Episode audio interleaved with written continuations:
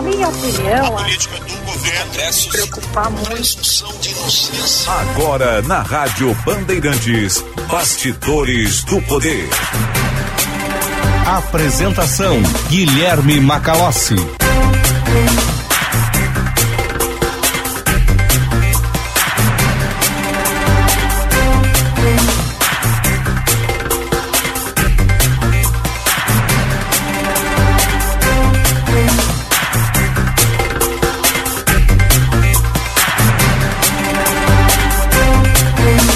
14 horas e 1 minuto, vai começando aqui mais uma edição do Bastidores do Poder.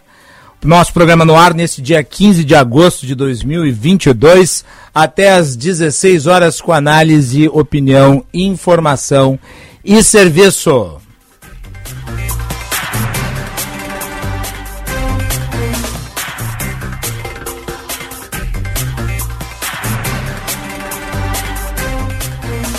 Você nos acompanha pelo sinal FM 94.9, sintonizado no seu rádio, pelo aplicativo Band Rádios. Faça o download no seu smartphone e acompanhe a nossa programação na palma da sua mão. E também pelo nosso canal no YouTube, Band RS. Se inscreva e clique para receber as atualizações também através de live. Um abraço aqui pro Benfica, que tá aqui no Aquário, né? Tava no debate do apito final. Vocês acompanham o Benfica sempre nas manhãs com atualidades primeira edição. Né? Às vezes eu dou meu toque ali, né? Às vezes eu mando um áudio pro Benfica e ele reproduz, né? Por livre e espontâneo risco. 14 e 3. Temperatura em Porto Alegre 19 graus e 8 décimos. E essa semana a temperatura vai cair bastante, né? A chuva traz talvez a última friaca de 2022. A última friaca consistente de 2022. Daqui a pouco tem a previsão do tempo, vamos saber mais na sequência. Bastidores do Poder com a produção de Juan Romero, mesa de áudio de Luiz Matoso Braga, central técnica Norival Santos e Edson Leandro, coordenação de jornalismo Osíris Marins Direção-geral de Lisiane Russo.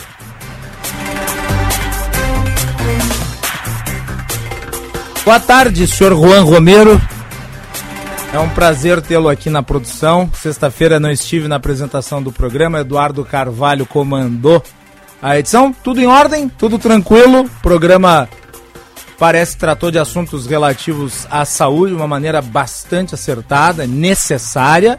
Hoje pela manhã, inclusive, entrevistamos no jornal Gente o secretário Esparta e ele atualizou aí em relação à vacinação contra a Covid. E eu vou aqui relatar que eu fiz hoje a quarta dose da Covid-19. Recebi a vacina da AstraZeneca Fiocruz ali no Shopping João Pessoa, onde me vacinei em três das quatro oportunidades em que fui receber as doses. Não tinha fila no horário do meio-dia, estava vazio a hora. As uh, moças que estavam trabalhando ali me relataram que pela manhã tinha bastante gente. Fui, portanto, no horário certo. Atendimento rápido, atendimento pronto. Né? Busque a sua vacina. Eu até bati no nosso programa na semana passada e também no Band Cidade, no meu comentário, que Porto Alegre ficou estagnada por um mês. Um mês na faixa dos 40 anos de idade. E o secretário Esparta apenas confirmou aquilo que eu já havia dito. Que eu havia criticado, aliás. Faltava vacina. Surpreende que em 2022 nós não tenhamos fluxo contínuo de vacinação. Mas de qualquer forma, né, para você que tem até 33 anos de idade, vacinação já disponível nos postos aqui de Porto Alegre, nos postos de vacinação da Covid. E para quem tem acima de 18 com comorbidades também. Juan, boa tarde. Boa tarde, Macalossi. Boa tarde, ouvintes do Bastidores do Poder. Prazer é, de tê-lo de volta aqui ao programa.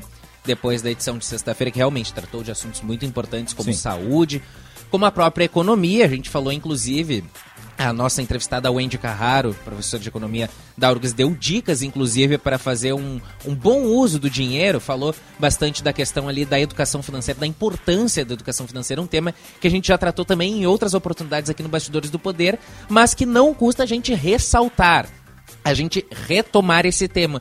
Porque a gente vem num cenário aí de, é, de instabilidade econômica, de inflação. Toda semana a gente divulga esses dados em relação ao comportamento aqui da nossa economia. E não custa a gente ressaltar para o pessoal, para o nosso ouvinte, né? Da melhor maneira possível, da maneira mais compreensível possível de como que a gente deve fazer para economizar dinheiro, para gastar bem o nosso dinheiro, utilizar bem o nosso dinheiro e o que, que realmente impacta na vida da gente é, todas essas mudanças no mercado financeiro. E foi bom tu ressaltar, Macalossi, a questão da vacinação, uhum. porque realmente, quarta dose da vacina contra a Covid-19 já está liberada para pessoas com 33 anos ou mais. A liberação está sendo gradual justamente por conta do grande número de pessoas e do assim da quantidade em estoque que ainda está chegando aos pouquinhos de vacina aqui à capital gaúcha. Só para ressaltar os locais de vacinação, né, Macalossi? Boa. Crianças a partir de 3 anos podem se vacinar em 20 unidades de saúde, oito delas atendendo até as 9 horas da noite. A aplicação de primeira e segunda doses e to em todos os locais, tanto de Pfizer quanto de Coronavac, que são as vacinas disponíveis para as crianças. Para os adultos, ou seja, para a população acima de 12 anos, que é considerada adulto, são 33 locais. O Shopping João Pessoa, na qual Guilherme Macalossi esteve presente. Uhum. O Lindóia Shopping, esse que tem atendimento até as 4 horas da tarde, então até o fim do Bastidores do Poder dá para ir até o Lindóia Shopping, vai ouvindo a gente no carro. E em 35 unidades de saúde, 9 delas com atendimento até as 9, 33 unidades de saúde, 9 delas com atendimento até as 9 horas da noite. Aplicação de primeiras, segunda, terceiras e quartas doses em todos os locais. E para quem ainda não se imunizou contra a gripe, Macalossi, ainda tem vacinação disponível. São 123 unidades de saúde, o Shopping João Pessoa também disponibilizando e o próprio Lindóia Shopping. Lindóia Shopping é o espaço onde era antigamente o cinema, terceiro andar do shopping. A vacinação contra a gripe em todas as 123 unidades de saúde que estão disponibilizando. Quem acessar o site da Prefeitura de Porto Alegre vai ter o serviço completo, endereço dos postos, horário dos postos e também é, as idades corretamente ali, a, por exemplo, quarta dose, qual é o público assim que pode ir lá no posto de saúde tomar a vacina. Prefeitura.poa.br, logo na capa ali já tem uma notícia citando. Rola um pouquinho a página para baixo e tem a notícia citando. Covid-19, capital libera a quarta dose de vacina para pessoas com 33 anos ou mais. Clicando ali, acessa a matéria e tem todo o serviço completo para quem quer se imunizar, para quem precisa se imunizar, porque tomar a quarta dose é importante sim, Macalossi. Com certeza. E o secretário Esparta mencionou hoje no jornal, gente, que Porto Alegre tem hoje um estoque de 30 mil vacinas, por isso se expandiu a vacinação para outras faixas etárias. Mais inteligente expandir as faixas etárias e vacinar quem se propõe a receber as doses do que manter na faixa dos 40 anos e nós ficarmos aí com uma restrição no número de pessoas imunizadas. Lembrando sempre que a imunização ela tem um caráter coletivo e por ser coletiva ela precisa de adesão massificada. Agora 14 horas e 9 minutos, temperatura em Porto Alegre 19 graus e 8 décimos o Bastidores do Poder no Ar com o patrocínio da Escola Superior dos Oficiais da Brigada Militar e do Corpo de Bombeiros Militar. Realizando sonhos, construindo o futuro. E Sinoscar, compromisso com você. Juntos salvamos vidas. Juan, eu peço que você chame o Edinho, porque nós temos uma mensagem para ele aqui que acabou de chegar. Edinho acaba de dizer que ele foi almoçar. Ele foi almoçar bem, mas então vamos deixar para depois. Vamos deixar para depois. Quando ele voltar aqui, ele vai ouvir a mensagem, porque ele estava de aniversário, né? E como já é costumeiro aqui no nosso programa, nós temos mensagens especiais para os nossos colegas, os nossos amigos, né? as pessoas a quem admiramos. Então, na sequência, ok? 14 e 10. Vamos lá, vamos falar sobre indicadores econômicos e sobre preço dos combustíveis. Começando por este último, a Petrobras anunciou uma redução de 0,18 centavos no litro da gasolina a distribuidoras. Uma queda de 4,9% no preço da gasolina em suas distribuidoras. De acordo com a estatal, o preço cairá de 3,71 para 3,53 por litro, totalizando, portanto, uma redução de 18 centavos por litro. O valor vale a partir de amanhã e não afeta os demais combustíveis, portanto, apenas em relação ao preço da gasolina. Juan, os detalhes. Exatamente, Macalossi, redução então de 5% do preço da gasolina, válido então a partir de amanhã.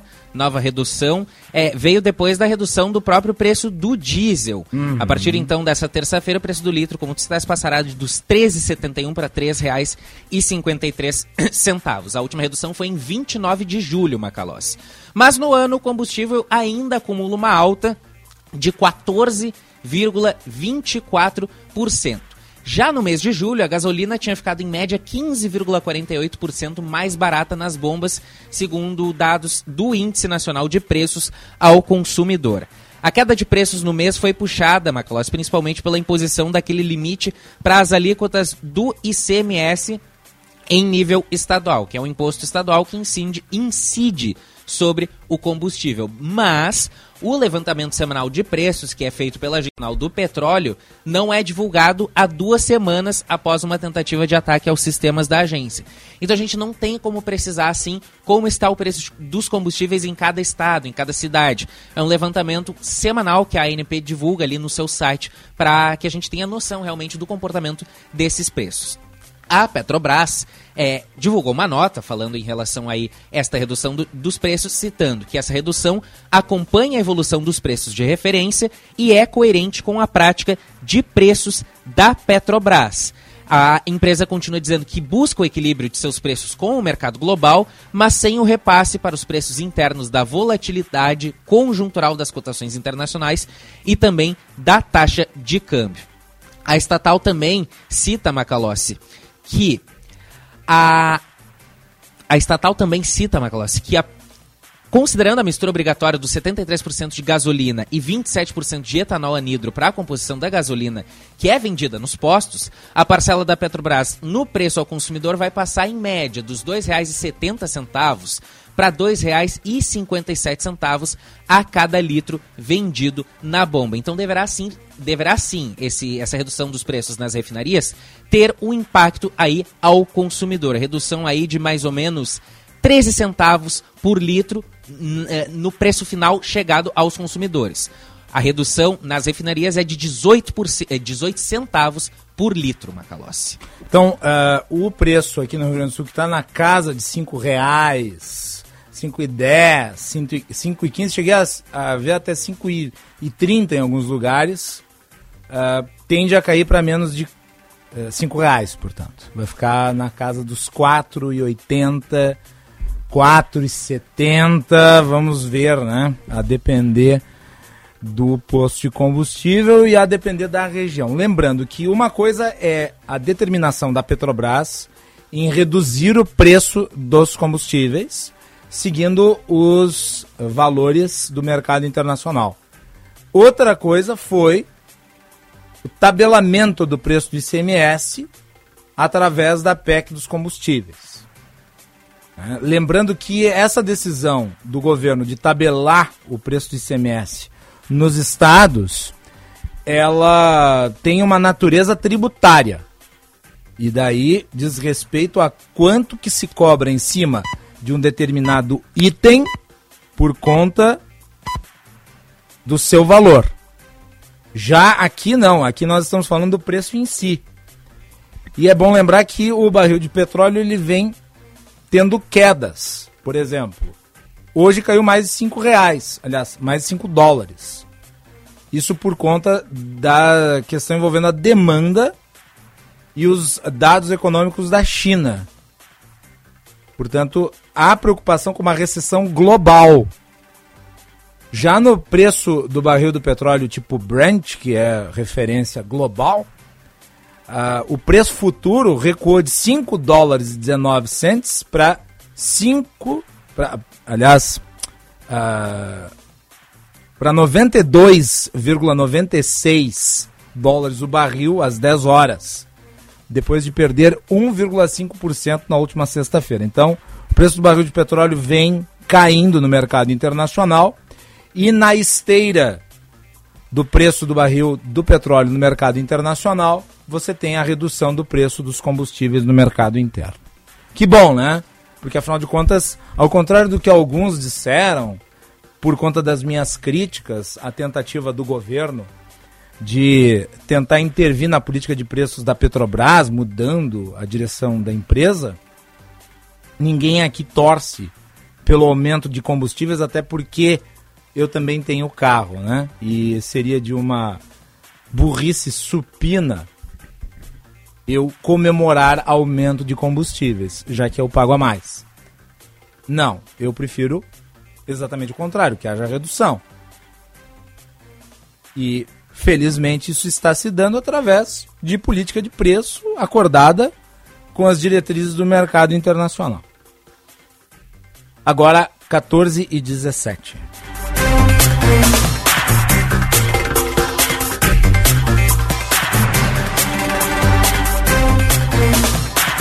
Muito bem.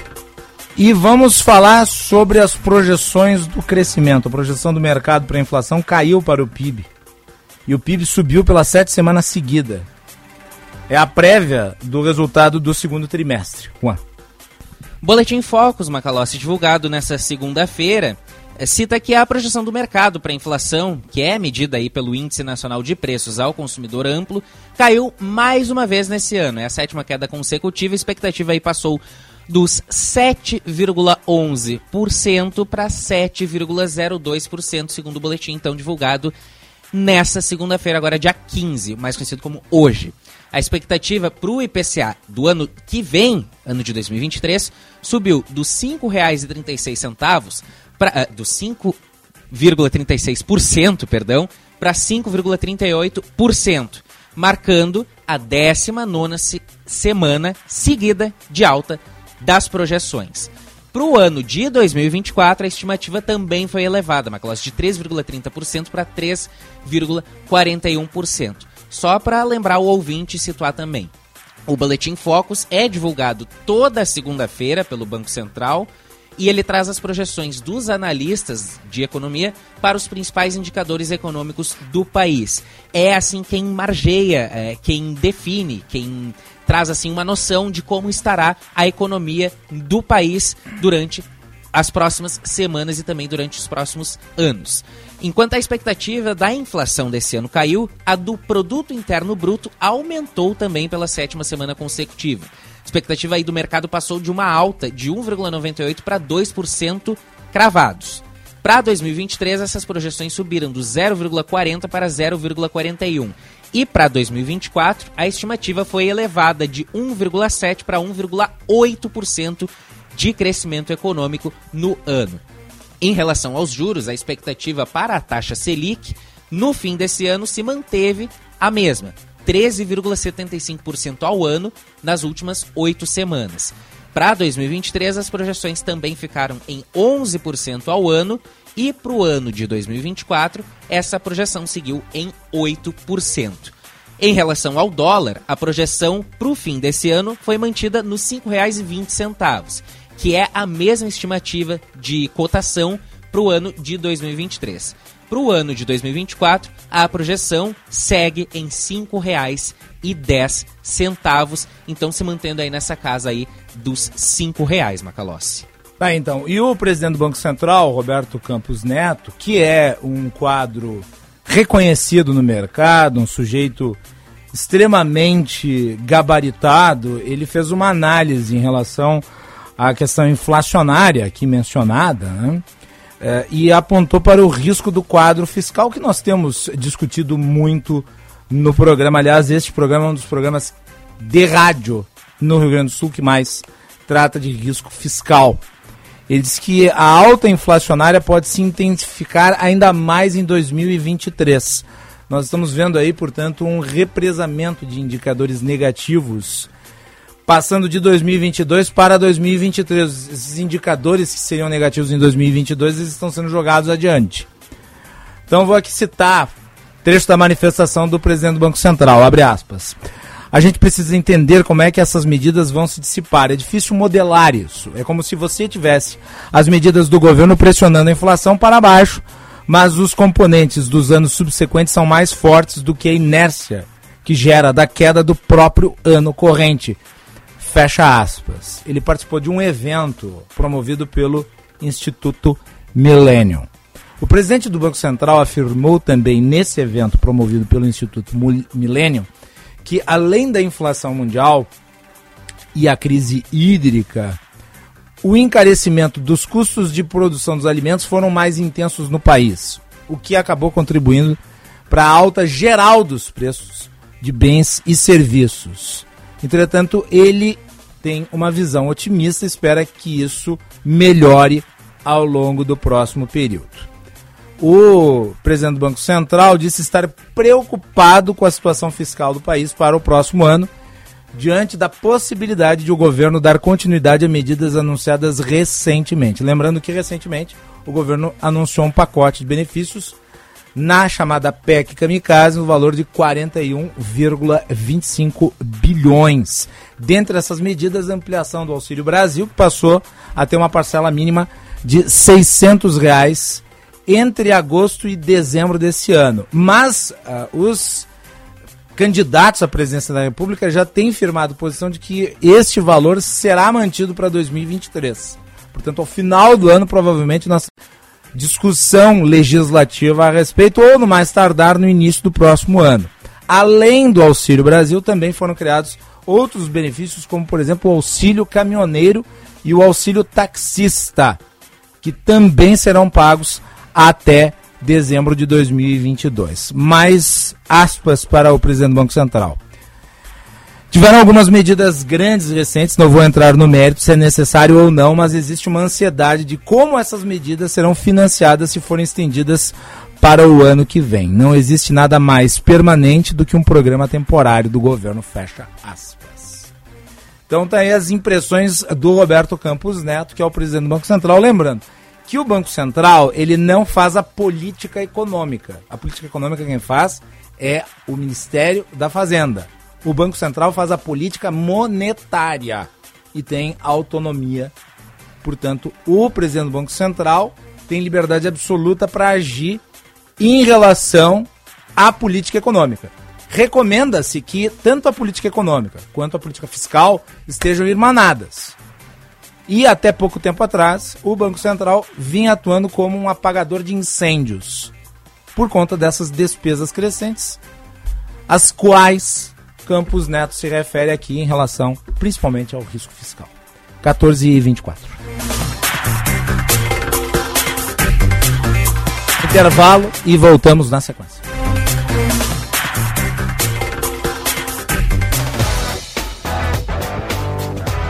Por que negociar em outra Chevrolet se você ganha mais quando vai na Sinoscar? Aqui você encontra S10 e Equinox à pronta entrega. É isso mesmo, a pronta entrega. Você ganha quando vai na Sinoscar. Seu Chevrolet com muito mais vantagens está aqui. Sinoscar, compromisso com você. Juntos salvamos vidas.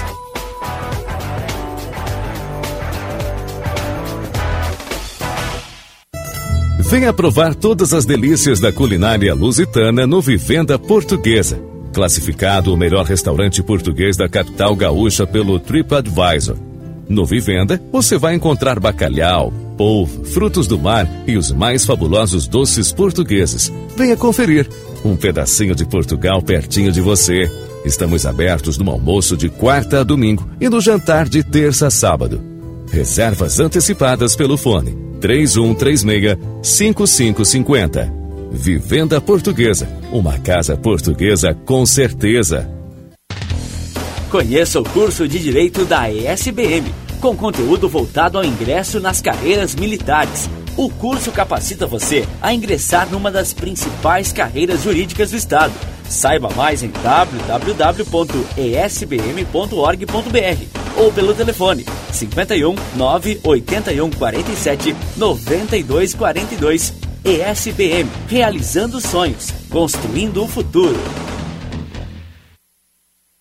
Atenção engenheiros! A partir de agora, os titulares dos planos Sengi Unimed podem incluir nos seus planos dependentes de até 34 anos. Isso mesmo, os filhos e netos dos sócios de todas as categorias passam a gozar desse benefício exclusivo e diferenciado. Essa condição também é válida para novas associações. Mais informações no portal ou WhatsApp 3230 1650. Sindicato dos Engenheiros 80 anos. Nosso maior projeto é você.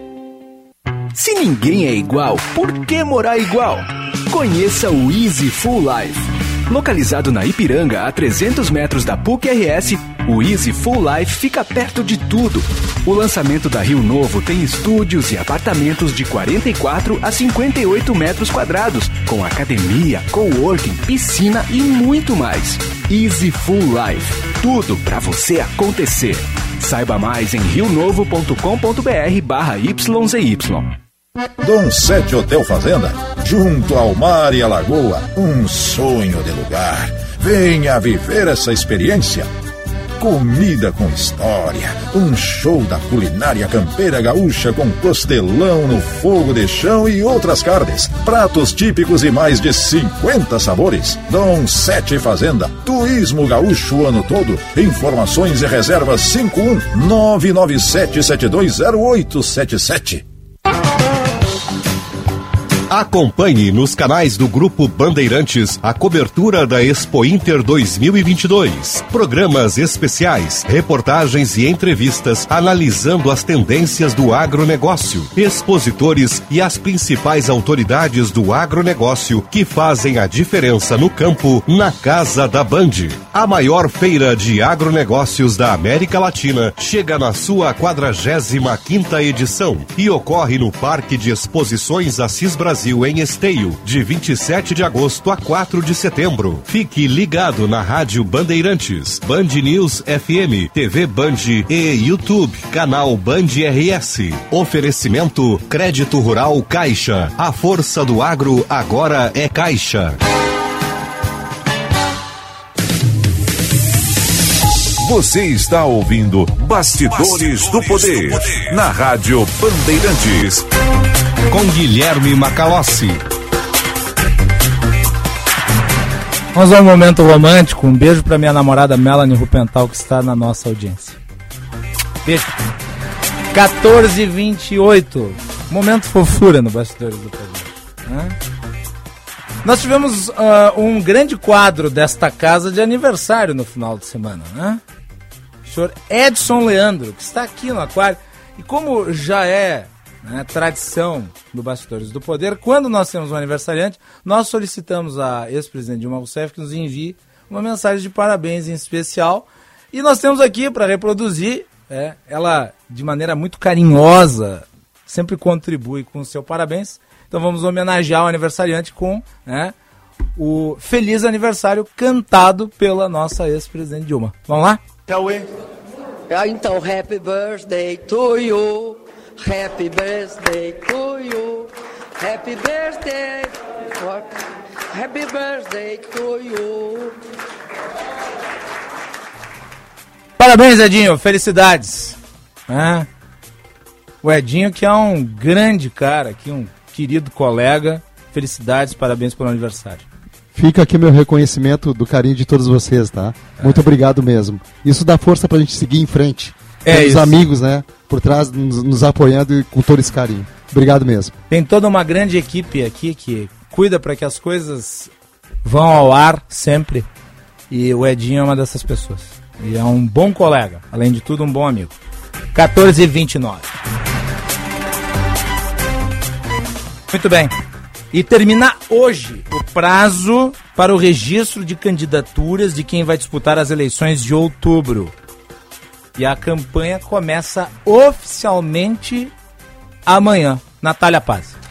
Termina nesta segunda-feira o prazo para registro das candidaturas a presidente e a vice-presidente da República, governadores e vice-governadores, senadores e suplentes, deputados federais, estaduais ou distritais. Já na terça inicia a propaganda eleitoral dos candidatos. Assim ficam liberadas as divulgações na internet por alto-falantes, além de carreatas e passeatas. Esse período de propaganda é permitido até a véspera do primeiro turno das eleições, ou seja, 1 de outubro. A secretária de comunicação do TRE de São Paulo, Eliana Passarelli, destaca também a importância do voto em trânsito. Bem, nós temos agora o prazo do voto em trânsito, que termina é, nesta semana, dia 18. Então, é uma oportunidade para aquele eleitor que já sabe que estará fora do seu domicílio eleitoral no primeiro turno, que é 2 de outubro, ou no segundo turno, que é 30 de outubro. Então, ele pode fazer essa transferência provisória. Ele tem que procurar o cartório eleitoral mais próximo dele, leva um documento de identificação com foto e lá ele terá uma relação dos locais, que inclusive já estão na internet. O mês de agosto também é marcado pelo início do horário eleitoral no rádio e televisão, que começa no dia 26 e vai até 30 de setembro para os candidatos que concorrem ao primeiro turno. De acordo com a legislação eleitoral, a realização de atos de propaganda partidária ou eleitoral não depende de licença da polícia, mas o candidato, o partido político ou a federação deverá fazer a devida comunicação à autoridade policial com, no mínimo, 24 horas de antecedência. Entre as regras, não poderá ser feita divulgação ou compartilhamento de notícias falsas, nem que ofereça, prometa ou solicite dinheiro, dádiva, rifa, sorteio ou vantagem de qualquer natureza. Além disso, que não perturbe o sossego público ou incite atentado contra a pessoa ou bens. A legislação também proíbe propaganda eleitoral por meio de telemarketing e por outdoor, inclusive eletrônicos. É proibida a realização de showmício e também de apresentação apresentação de artistas com a finalidade de animar comício ou reunião eleitoral. Em relação aos atos de governo, a publicidade de programas, obras e serviços deve ter caráter educativo, informativo ou de orientação social. Caso contrário, poderá configurar abuso de autoridade à publicidade, sujeito ao cancelamento do registro de candidatura ou diploma. Muito bem, nós vamos conversar agora com o advogado especialista em direito eleitoral, Dr. Rafael Morgenthal. Dr. Rafael, seja bem-vindo, prazer recebê-lo novamente aqui no Bastidores do Poder. Muito obrigado, Macalossi, prazer estar contigo novamente. Nós estamos aí com o prazo do registro de candidaturas se encerrando, mas eh, eu tenho visto movimentações, inclusive do âmbito interno de algumas legendas importantes, eh, disputas que podem cair para judicialização como essa, envolvendo prosa aí, a candidatura do, do Pablo Marçal, uma divisão interna por conta de uma ala do partido que apoiar o Lula, a ala do Pablo Marçal quer candidatura própria, o Pablo Marçal já, inclusive, mencionou que pretende levar a sua candidatura às últimas consequências. Como é que funciona em termos legais doutor Rafael, o registro da candidatura e que tipo de que tipo de uso se pode esperar de recursos judiciais em situações como essa? Olha, Macalossi, não é de hoje, os ouvintes sabem que nós vivemos um ambiente de insegurança jurídica no Brasil e isso se aplica especialmente ao campo eleitoral. Uhum. É, nós temos na legislação um período de convenções dos partidos políticos para escolherem seus candidatos e coligações, que vai de 20 de julho a 5 de agosto. Uhum. E um período de registro de candidaturas que vai até 15 de agosto, hoje, 19 horas. Né? Então, no papel, é, parece que esses 10 dias serviriam apenas para organizar a nominata, juntar documentação, né? seria uma fase apenas burocrática. Acontece que os partidos, no uso da sua autonomia, costumam, na convenção, é, os convencionais, os filiados, delegar poderes para as executivas fazerem ajustes na nominata. Né? O que a gente vê na prática é que esses ajustes, às vezes, são é, uma repescagem, às vezes, uma reformulação completa do que foi decidido na convenção. É, então, é aquilo que nós já sabemos, né, de que as cúpulas partidárias é que detêm o efetivo controle das candidaturas. É, e aí, quando é, uma convenção é derrubada, digamos assim, como executiva, nós temos espaço para judicialização esse exemplo que você citou aí é só mais um que se soma na nossa literatura. Uhum. E nós temos ainda um agravamento dessa, dessa situação de incerteza, que é a definição do foro competente para essas deliberações. a justiça comum, de regra, é o foro competente para tratar das questões partidárias fora do período eleitoral. Os partidos são pessoas jurídicas de direito privado, Sim. Né, como quaisquer outras. Uh, no entanto, quando há reflexos na eleição, essa competência é atraída para a justiça eleitoral. Ah, no caso do PROS, que você citou, nós temos o STJ com decisões, TSE, o Supremo provavelmente vai resolver isso em última análise, E até que essas soluções venham, é possível que haja, inclusive, dois candidatos do mesmo partido disputando uma só vaga. Né? Sim. Aliás, na última eleição, vamos lembrar, o registro da candidatura de Lula é que teve uma enorme polêmica, porque à época ele estava preso. Sim, apresentou o registro de candidatura e foi confrontado com uma decisão difícil, né? mantê-la até o fim uh, ou renunciar 20 dias antes do pleito, que é o prazo legal, em favor de um substituto, para garantir que o partido teria alguma candidatura. E nós sabemos o que aconteceu, ele acabou fazendo uma opção conservadora, renunciou, mas o seu candidato não tinha a mesma densidade, né? então perderam a eleição. É, é o que pode acontecer nesses ambientes de incerteza. Né? E o, o Juan está lembrando aqui o caso de 2014 da morte do Eduardo Campos, mas aí foi por conta do óbito, né? não por conta de uma disputa, uma querela jurídica. É, mas você vê que a gente não, não, não falta emoções aqui em disputas presidenciais. Uhum. É, naquele caso, e como qualquer outro caso de óbito, aí a gente não precisa respeitar o prazo legal, a candidatura pode ser substituída até na véspera, né? É, a morte é imprevisível. E caso esse candidato aí que saia de última hora por falecimento, né, não dê tempo de trocar na urna eletrônica o nome e a foto dele, é, fica lá e o eleitor vai votar no seu substituto. A gente espera que essas situações não ocorram, né? mas não controlamos.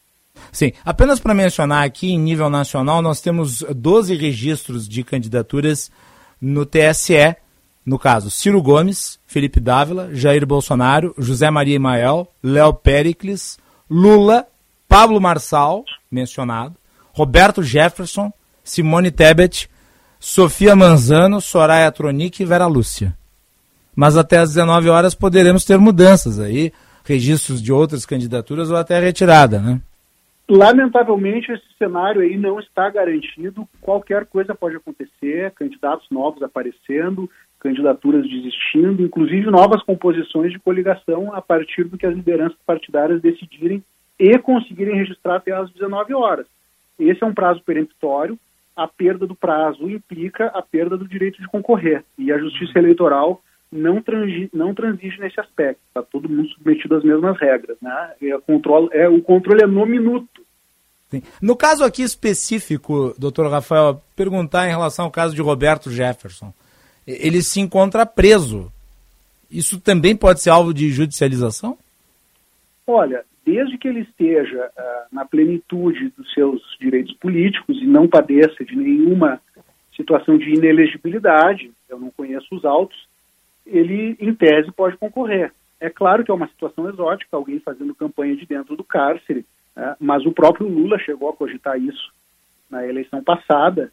Então, é, causa espécie é um tanto exótico, mas ilegal não é. Essa, essa prisão dele não é em função de uma condenação criminal definitiva, salvo Sim. engano, ele está preso preventivamente. Então, tá, é mais um ator a ser votado aí, o eleitor é que decida, né, se, se, se, ele merece o voto ou não. Claro, a gente vai ter também a análise do registro de candidatura, o TSE vai fazer um exame criterioso, mas esse exame está limitado pela Constituição e pela lei, e a, e a mera prisão não é, por si, uma razão para a restrição da candidatura. Sim. Doutor Rafael Morgental, nós vamos começar o período de campanha propriamente dita a partir de amanhã. E daí os candidatos podem fazer uma coisa que até aqui não podiam, que é efetivamente pedir voto. É uma análise em relação à figura da pré-candidatura que se criou recentemente, em que a pessoa pode utilizar espaço para falar sobre ideias, pode, digamos, eh, publicizar suas intenções, mas não pode pedir votos. Não lhe parece que essa figura do pré-candidato já está desgastada? Eu lhe pergunto pelo seguinte sentido: as mais variadas pré-campanhas já estavam fazendo campanha inequívoca, ninguém pedindo votos, mas por meios, eh, digamos, oblíquos, já realizando ações desse tipo que levam, obviamente, a pessoa a ter a intenção de votar. Sua avaliação como advogado eleitoralista, isso tem que ser, digamos, mudado a partir da próxima eleição? Ou o senhor acredita que essa figura do pré-candidato ela é uma solução legal adequada? Olha, Macalossi, particularmente a minha opinião é em favor da liberdade no processo eleitoral. Implica aceitar pedido de voto a qualquer momento. Agora, ah, nós... Também a minha, porque, porque senão nós escondemos uma hipocrisia. O sujeito, por exemplo, que vai fazer uma motociata, ele está pedindo voto. Então, a motociata, ela é menos do que o pedido formal de voto? Eu acho que não. É, na verdade, você só cria uma demanda jurídica. Cria instabilidade e insegurança. Correto, Macalossi. Eu acho que a gente tem aqui um desafio normativo que talvez seja o mais importante hoje do direito eleitoral, que é sairmos desse ambiente de campanhas do século XX, da campanha impressa e no rádio e na televisão, esses meios mais reguláveis, né, para é, entrarmos definitivamente nas campanhas do século XXI, que são campanhas de nuvem, de internet, mesmo uhum. aquelas campanhas locais, do município com 2 mil eleitores. O legislador ainda não encontrou uma fórmula de garantir uma premissa que eu acho importante e que justifica esse calendário, que é a, igualdade na competição eleitoral, o relativo equilíbrio, né? E a gente sabe que tem candidatos com mais visibilidade, com mais dinheiro, e isso tem que ter um limite na, na disputa pelo voto. Senão a gente não permite a renovação, que é a essência maior da democracia. Então, eu estou de acordo em a gente ter certos parâmetros temporais, um calendário, a partir do qual você possa definir uh, uma campanha mais, mais ostensiva. Só que eu concordo integralmente com você quando diz, e acho que usa o termo correto, hipocrisia, uh, que a lei acaba tendo que criar essa figura do pré-candidato para uhum. não, não gerar um vácuo normativo e nos jogar naquilo que a gente ainda não conhece. Né? Eu fico imaginando se a gente derrubasse essa legislação, o que ficaria no lugar. Quer dizer, então, que uh, o sujeito no primeiro dia de mandato, utilizando a máquina, já poderia estar pedindo voto para sua reeleição daqui a quatro anos, também não parece uma solução satisfatória. Sim. Então, os nossos legisladores, a próxima legislatura no Congresso, fica aqui a provocação aos parlamentares que estão uh, buscando renovar o seu mandato, conquistar uma cadeira, que reflitam sobre isso, né? porque afinal eles também são consumidores dessa lei e na prática a gente vê que padecem das mesmas angústias. Os nossos clientes, os nossos assessorados eh, nos questionam sobre essas questões tormentosas né? e também ficam perplexos. Vem cá, doutor, eu posso ir lá no evento, eu posso falar das minhas plataformas políticas, eu posso comentar é, a respeito da, da, performance dos meus adversários, eu só não posso chegar no fim e dizer vote em mim. E a resposta é mais ou menos é, é isso. Né? Uhum. É, então fica um cenário ridículo. Acho que a única coisa uh, virtuosa que a gente tira daí é o estímulo à criatividade das candidaturas, né? porque é necessário fazer uma ginástica argumentativa interessante para poder se colocar como um pré-candidato, constar em pesquisas eleitorais, fazer eventos né, e não dizer vote em mim, porque na verdade esse pedido está implícito. Né?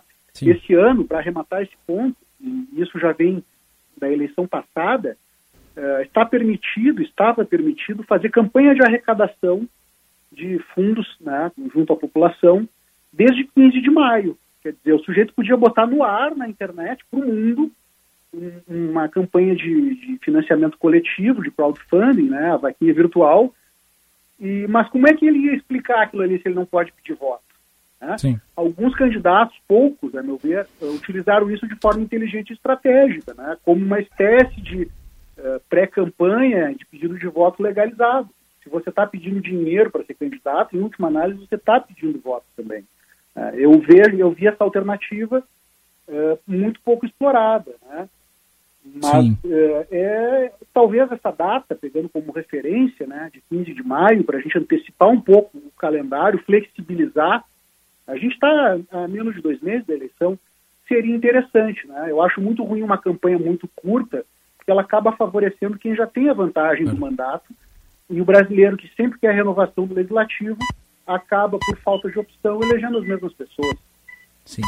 Uh, eu queria a sua avaliação também em relação a esse próximo período, é, no que diz respeito a algo que pode acontecer e frequentemente acontece, que é o abuso do poder econômico por parte de candidatos que eventualmente tenham meios de exercer o poder através das decisões políticas.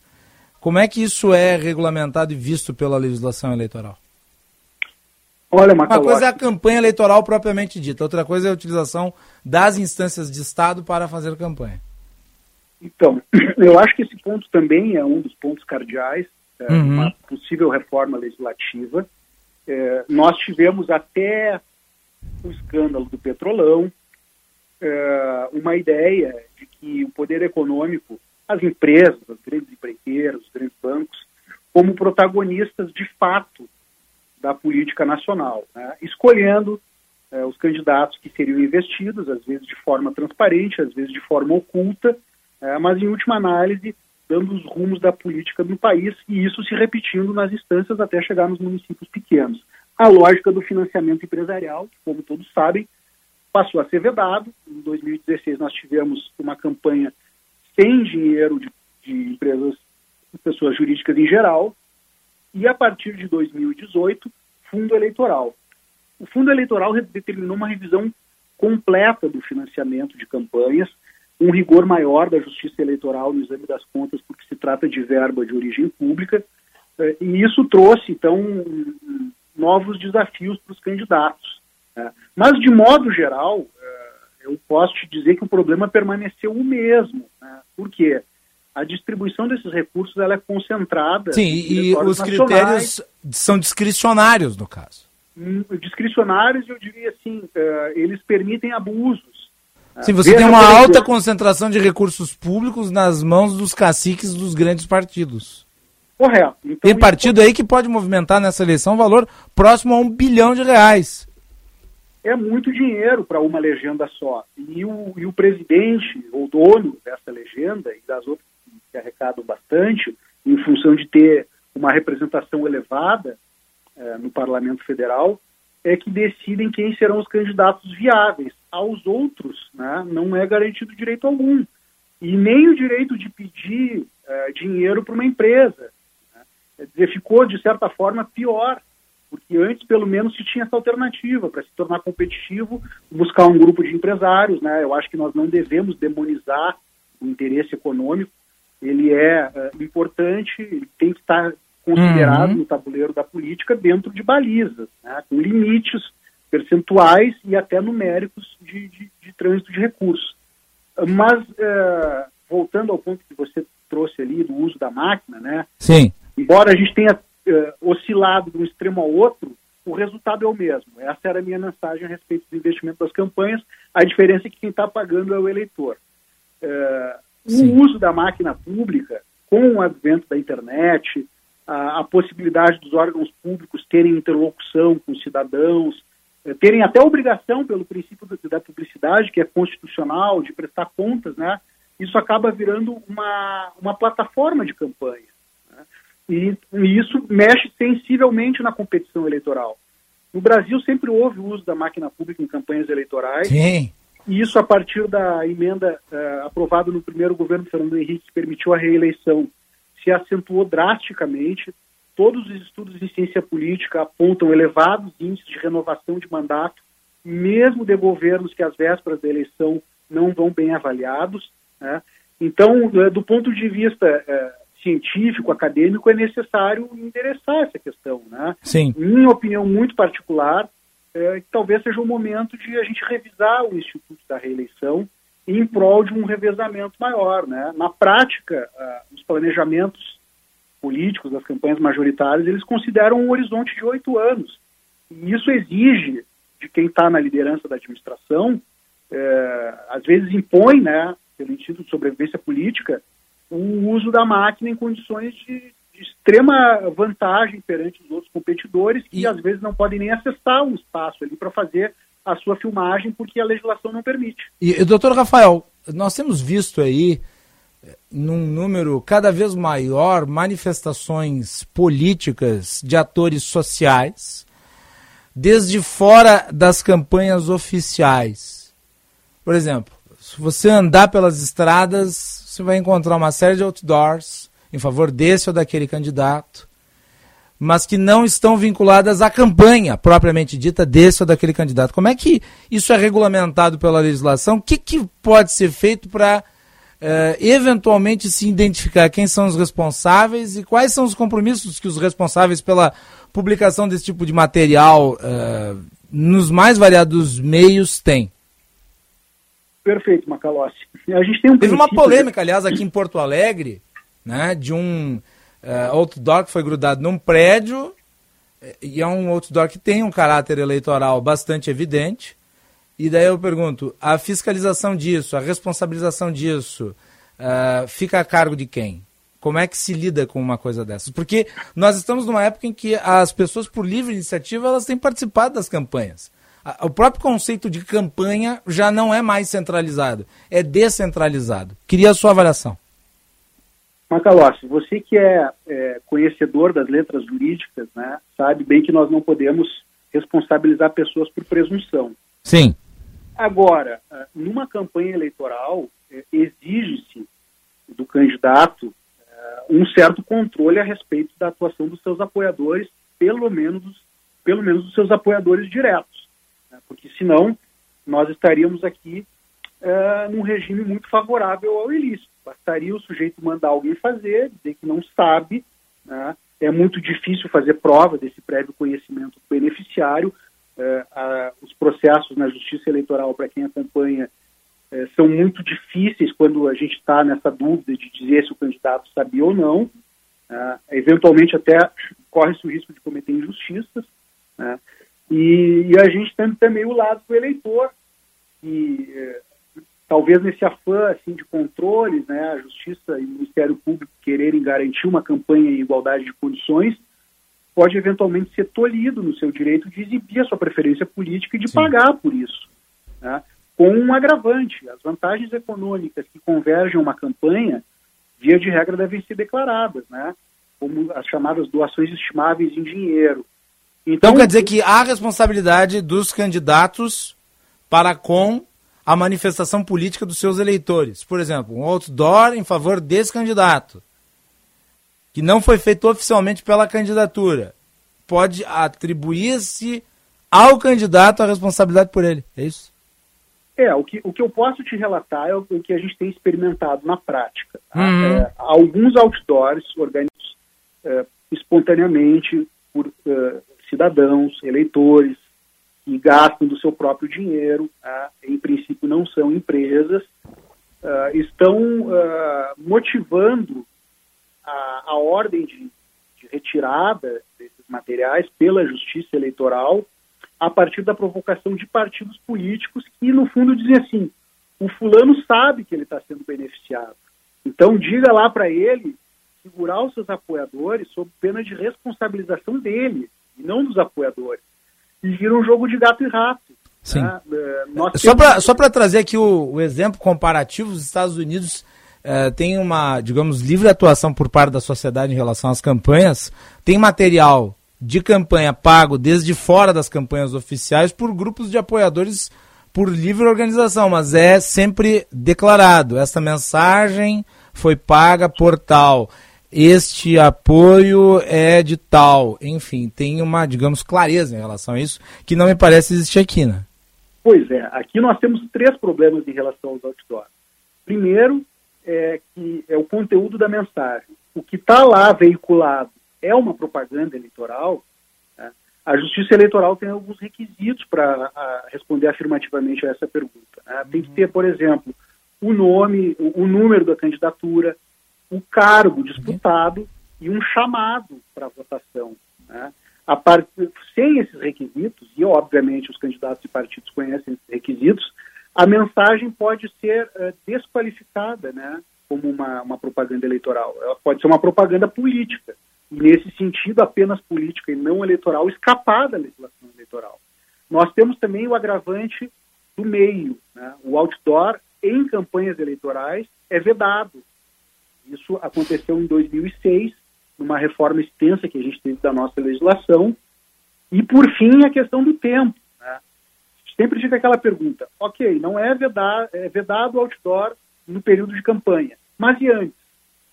É, vigora o princípio da liberdade ou a gente vai estender essa proibição para é, julho, junho, maio e assim por diante? Sim. E, em caso afirmativo, desde quando não poderia? Então, nessa incerteza, é, a gente vê muita gente arriscando e, eventualmente, a justiça é, é, pode ter um critério mais rígido ou outro, né?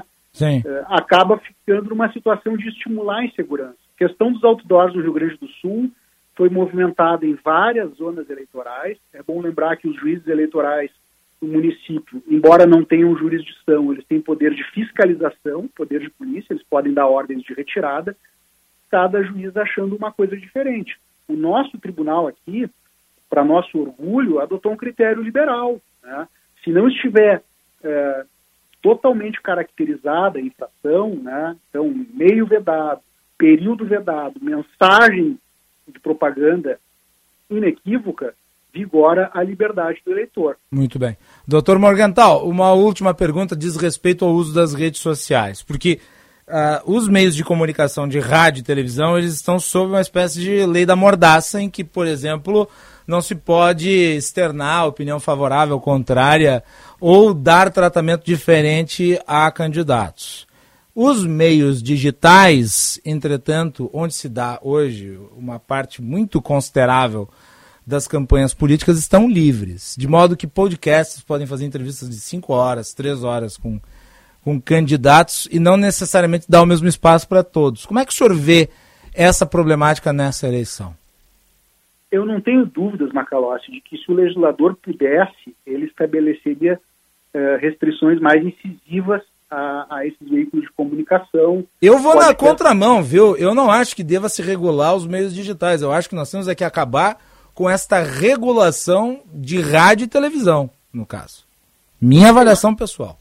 Eu, eu, eu estou de acordo na essência é, e acho que essa revolução de meios ela necessariamente vai implicar, se não uma revolução, uma ampla revisão legislativa de campanhas eleitorais. Uhum. Havia uma premissa de igualdade uh, e também havia possibilidade de fiscalizar essa igualdade. Uma rádio, uma televisão presta um serviço público concedido uh, pelo Estado brasileiro. Isso está na Constituição. E, e, em caso de descumprimento, uh, os instrumentos de controle eles são eficazes. Uma ordem judicial é capaz de desligar uma televisão em última análise. Sim. Né? Então, e os meios acabaram educados por essa legislação e, de fato, na medida do possível, eh, proporcionam uma certa isenção no processo eleitoral, respeitadas, claro, as inclinações editoriais, porque são empresas também integradas por pessoas. Então, não vamos ser ingênuos e exigentes demais. Agora, a questão, ela se resume na internet à eficácia da jurisdição. A internet, ela é, é digamos, de difícil acesso para decisões judiciais, Basta ver nas eleições passadas a dificuldade que a Justiça Eleitoral teve de eh, persuadir os, os atores, os principais atores dessas grandes plataformas, de se comprometer com aquilo que a gente sempre considerou como o mínimo para uma campanha eleitoral competitiva e uma campanha eleitoral respeitosa, né?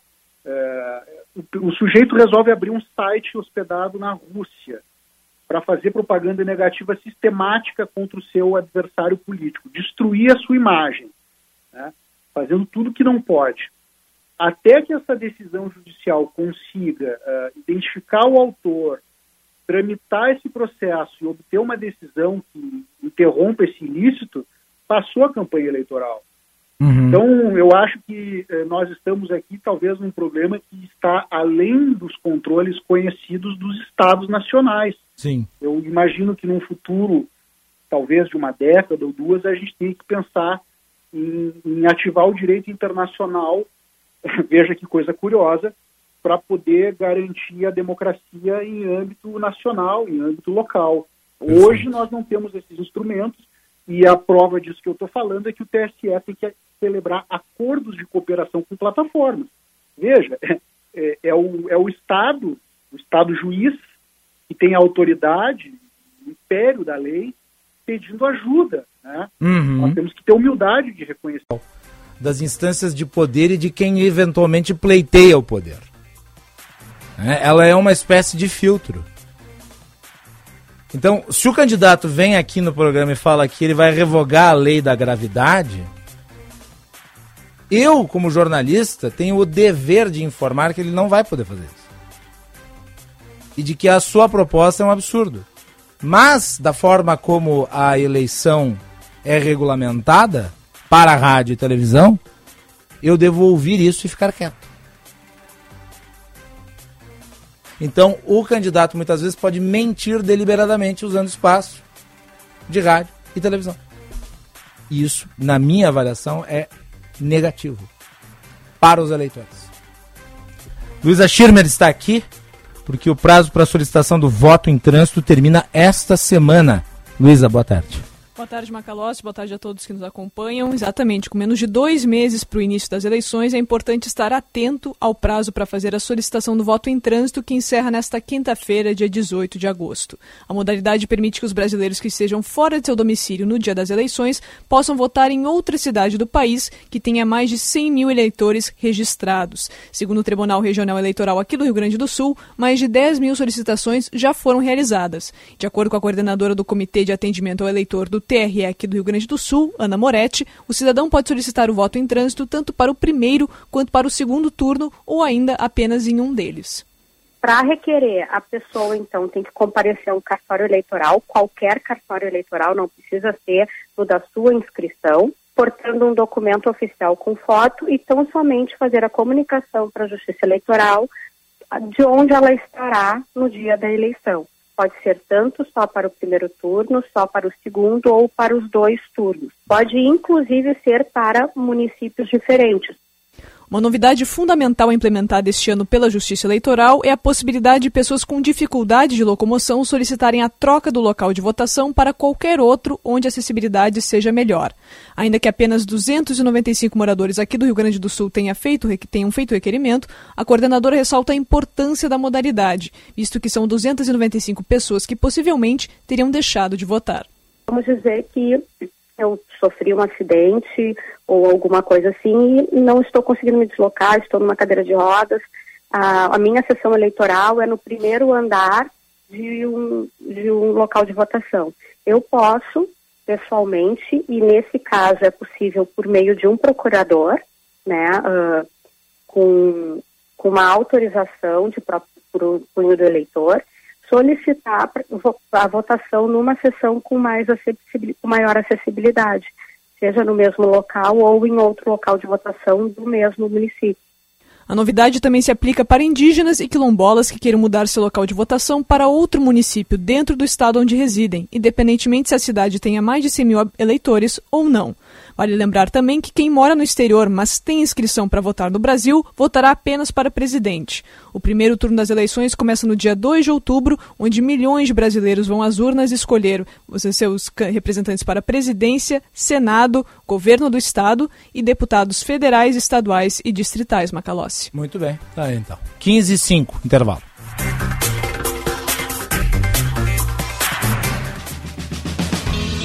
Senhor empresário, alugue veículos para sua empresa com a maior locadora gaúcha. Citicar Aluguel de Veículos. Ter sua frota terceirizada permite mais recurso financeiro disponível para você investir no seu negócio. Com a Citicar, você tem uma empresa focada na sua frota, para você focar na sua empresa. Citicar, uma locadora feita de carros e pessoas. Para alugar, Citicar. Conquistar clientes para a vida inteira é o foco da Tabacaria Paromas, que completa 22 anos este mês. Viva experiências únicas. Ligue 51 995 58 65 40 e dê mais paromas ao seu estilo.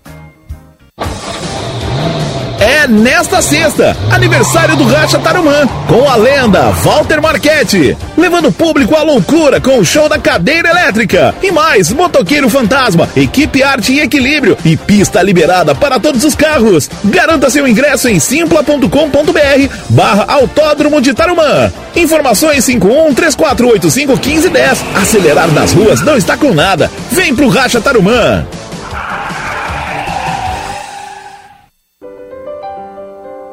Tudo em perfumaria e higiene pessoal você encontra na Sanar Farmácias. Os melhores preços e as melhores condições. Super oferta Sanar Farmácias para você e sua família. Desodorante Nivea nas apresentações Roll On e Aerosol com preços especiais que só a Sanar Farmácias tem. Oferta válida enquanto durar o estoque. Sanar Farmácias, onde tem saúde, tem Sanar.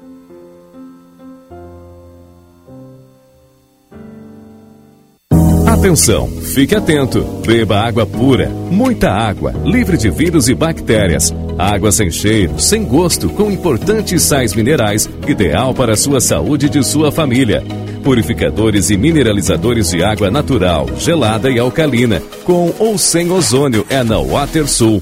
Ligue o WaterSul 3231 4567. WaterSul. Atenção total ao cliente 3231 4567. Visite o nosso site www.watersul.com.br. Convidamos você, produtor rural, a participar do seminário Duas Safras, Etapa Capital, que será realizado no dia 28 de junho, terça-feira, a partir das 8 e meia da manhã, na FEComércio, em Porto Alegre. Serão abordados os temas cenários econômicos e mercadológicos, sistema sulco camaleão em terras baixas, produção de milho em terras baixas, a pecuária em sistemas integrados de produção, realização Senar RS. Inscreva-se no site www.senar-rs.com.br barra inscrição. Duas safras, mais produção no ano inteiro. Pensando em comprar um Chevrolet Zero? Passe na Esponqueado Jardine, a sua concessionária Chevrolet em Porto Alegre. Estamos nas melhores localizações da cidade para sua total conveniência. São quatro lojas Chevrolet: Nilo Peçanha ao lado do Shopping Iguatemi, Cavalhada na zona sul da cidade e agora em dois novos endereços: Ipiranga ao lado do Hospital da PUC e Padre Cacique. Esponqueado Chevrolet, a revenda que não perde negócio. Use o cinto de segurança. Anúncio de utilidade pública. Procura-se alimento. Repito, procura-se alimento não perecível. Pode ser arroz, feijão, leite ou o que mais você puder trazer. Só não pode é deixar de doar para quem precisa. Campanha do Agasalho e do Alimento 2022. Doe você também. Ajudar o próximo é a maior recompensa. Prefeitura de Porto Alegre. Mais cidade, mais vida.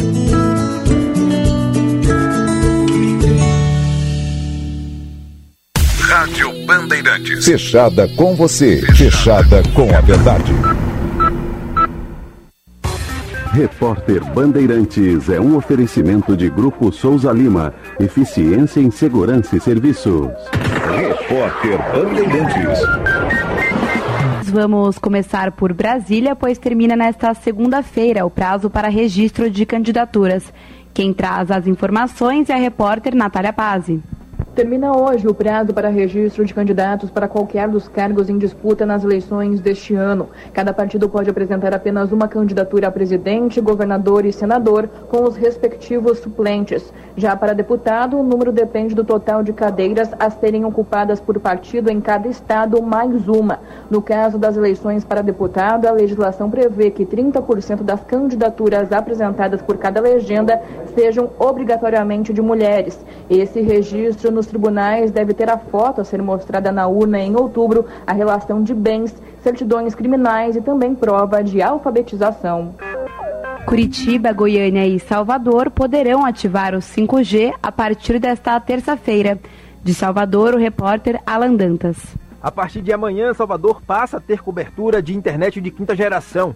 Além da capital baiana, o serviço também vai ser iniciado em Goiânia e Curitiba. Para usar, basta ter um aplicativo compatível. Atualmente, no Brasil, há 81 modelos de celulares aptos de acordo com a Anatel.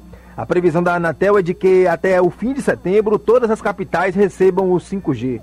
O negócio é o seguinte: a solução completa para o seu negócio é a Souza Lima. E com a Souza Lima, o negócio é inovação. E aqui não tem esse negócio de ser tudo igual, não. As soluções são sob medida, de segurança, limpeza e outros serviços. E é um ótimo negócio em valores, sempre alinhado aos valores do seu negócio. E esse negócio de terceirização deixa que a gente resolve. O nosso negócio é fazer o seu negócio melhor. Negócio fechado?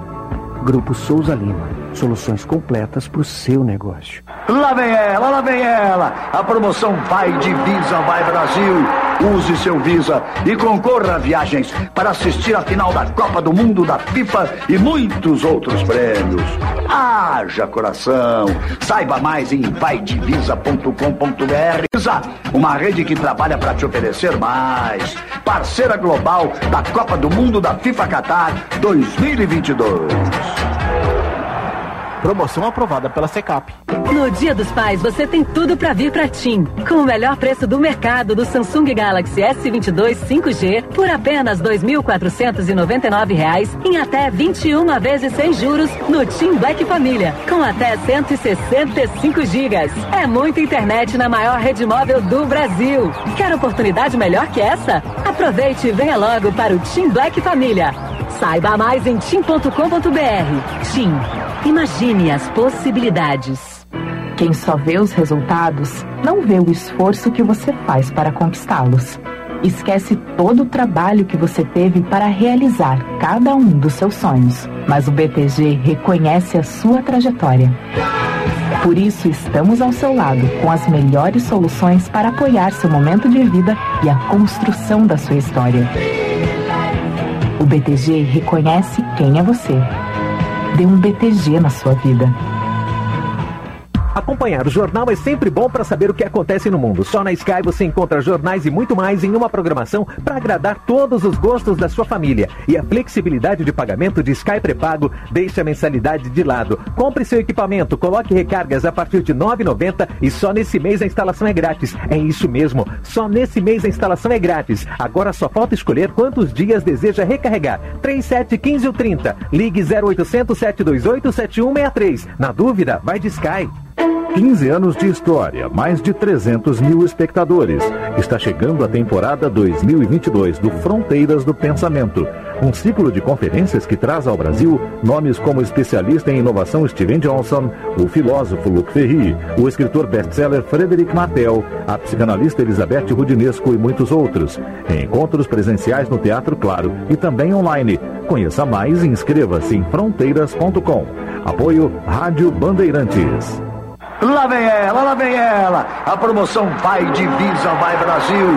Use seu Visa e concorra a viagens para assistir a final da Copa do Mundo da FIFA e muitos outros prêmios.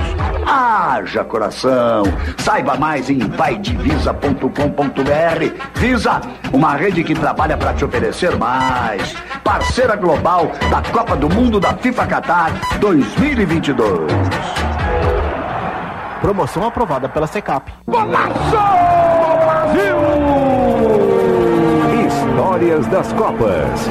Oferecimento Sorridentes. O que há de mais moderno em odontologia é na Sorridentes. Sorriso de primeira e de verdade. Filco. Tem coisas que só a Filco faz para você. KTO.com. Dê o seu palpite. Utilize o cupom BAND e garanta 20% de bônus no primeiro depósito. Esferrier. A água mineral rara para quem tem sede de saúde. A única com pH 10 e vanádio. Votomassa, se tem. Acaba bem. Visa, uma rede que trabalha para te oferecer mais. GRI, ar-condicionado inverter é GRI, maior fabricante de ar-condicionados do mundo. E Euro 17 Crédito, o seu correspondente bancário, euro17.com.br. O melhor do mundo maior do mundo, iniciando a trajetória para ser o melhor da Copa de 2014. Lionel Messi, em pleno Maracanã, deu a largada para sua brilhante passagem pelo Brasil. E não tinha lugar melhor para isso. O camisa 10 argentino fez o Maraca de casa na estreia da sua seleção contra a Bósnia.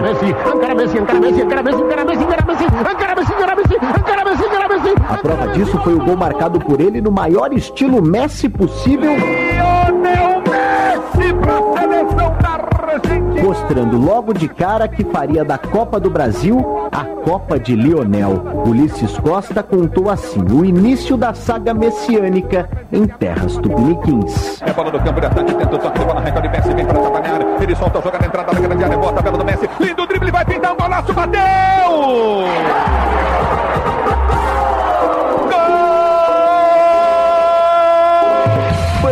Bandeirantes, a rádio de todas as Copas. A emoção, mais uma vez, vai contagiar. Vamos rumo à Copa do Mundo da FIFA Qatar 2022.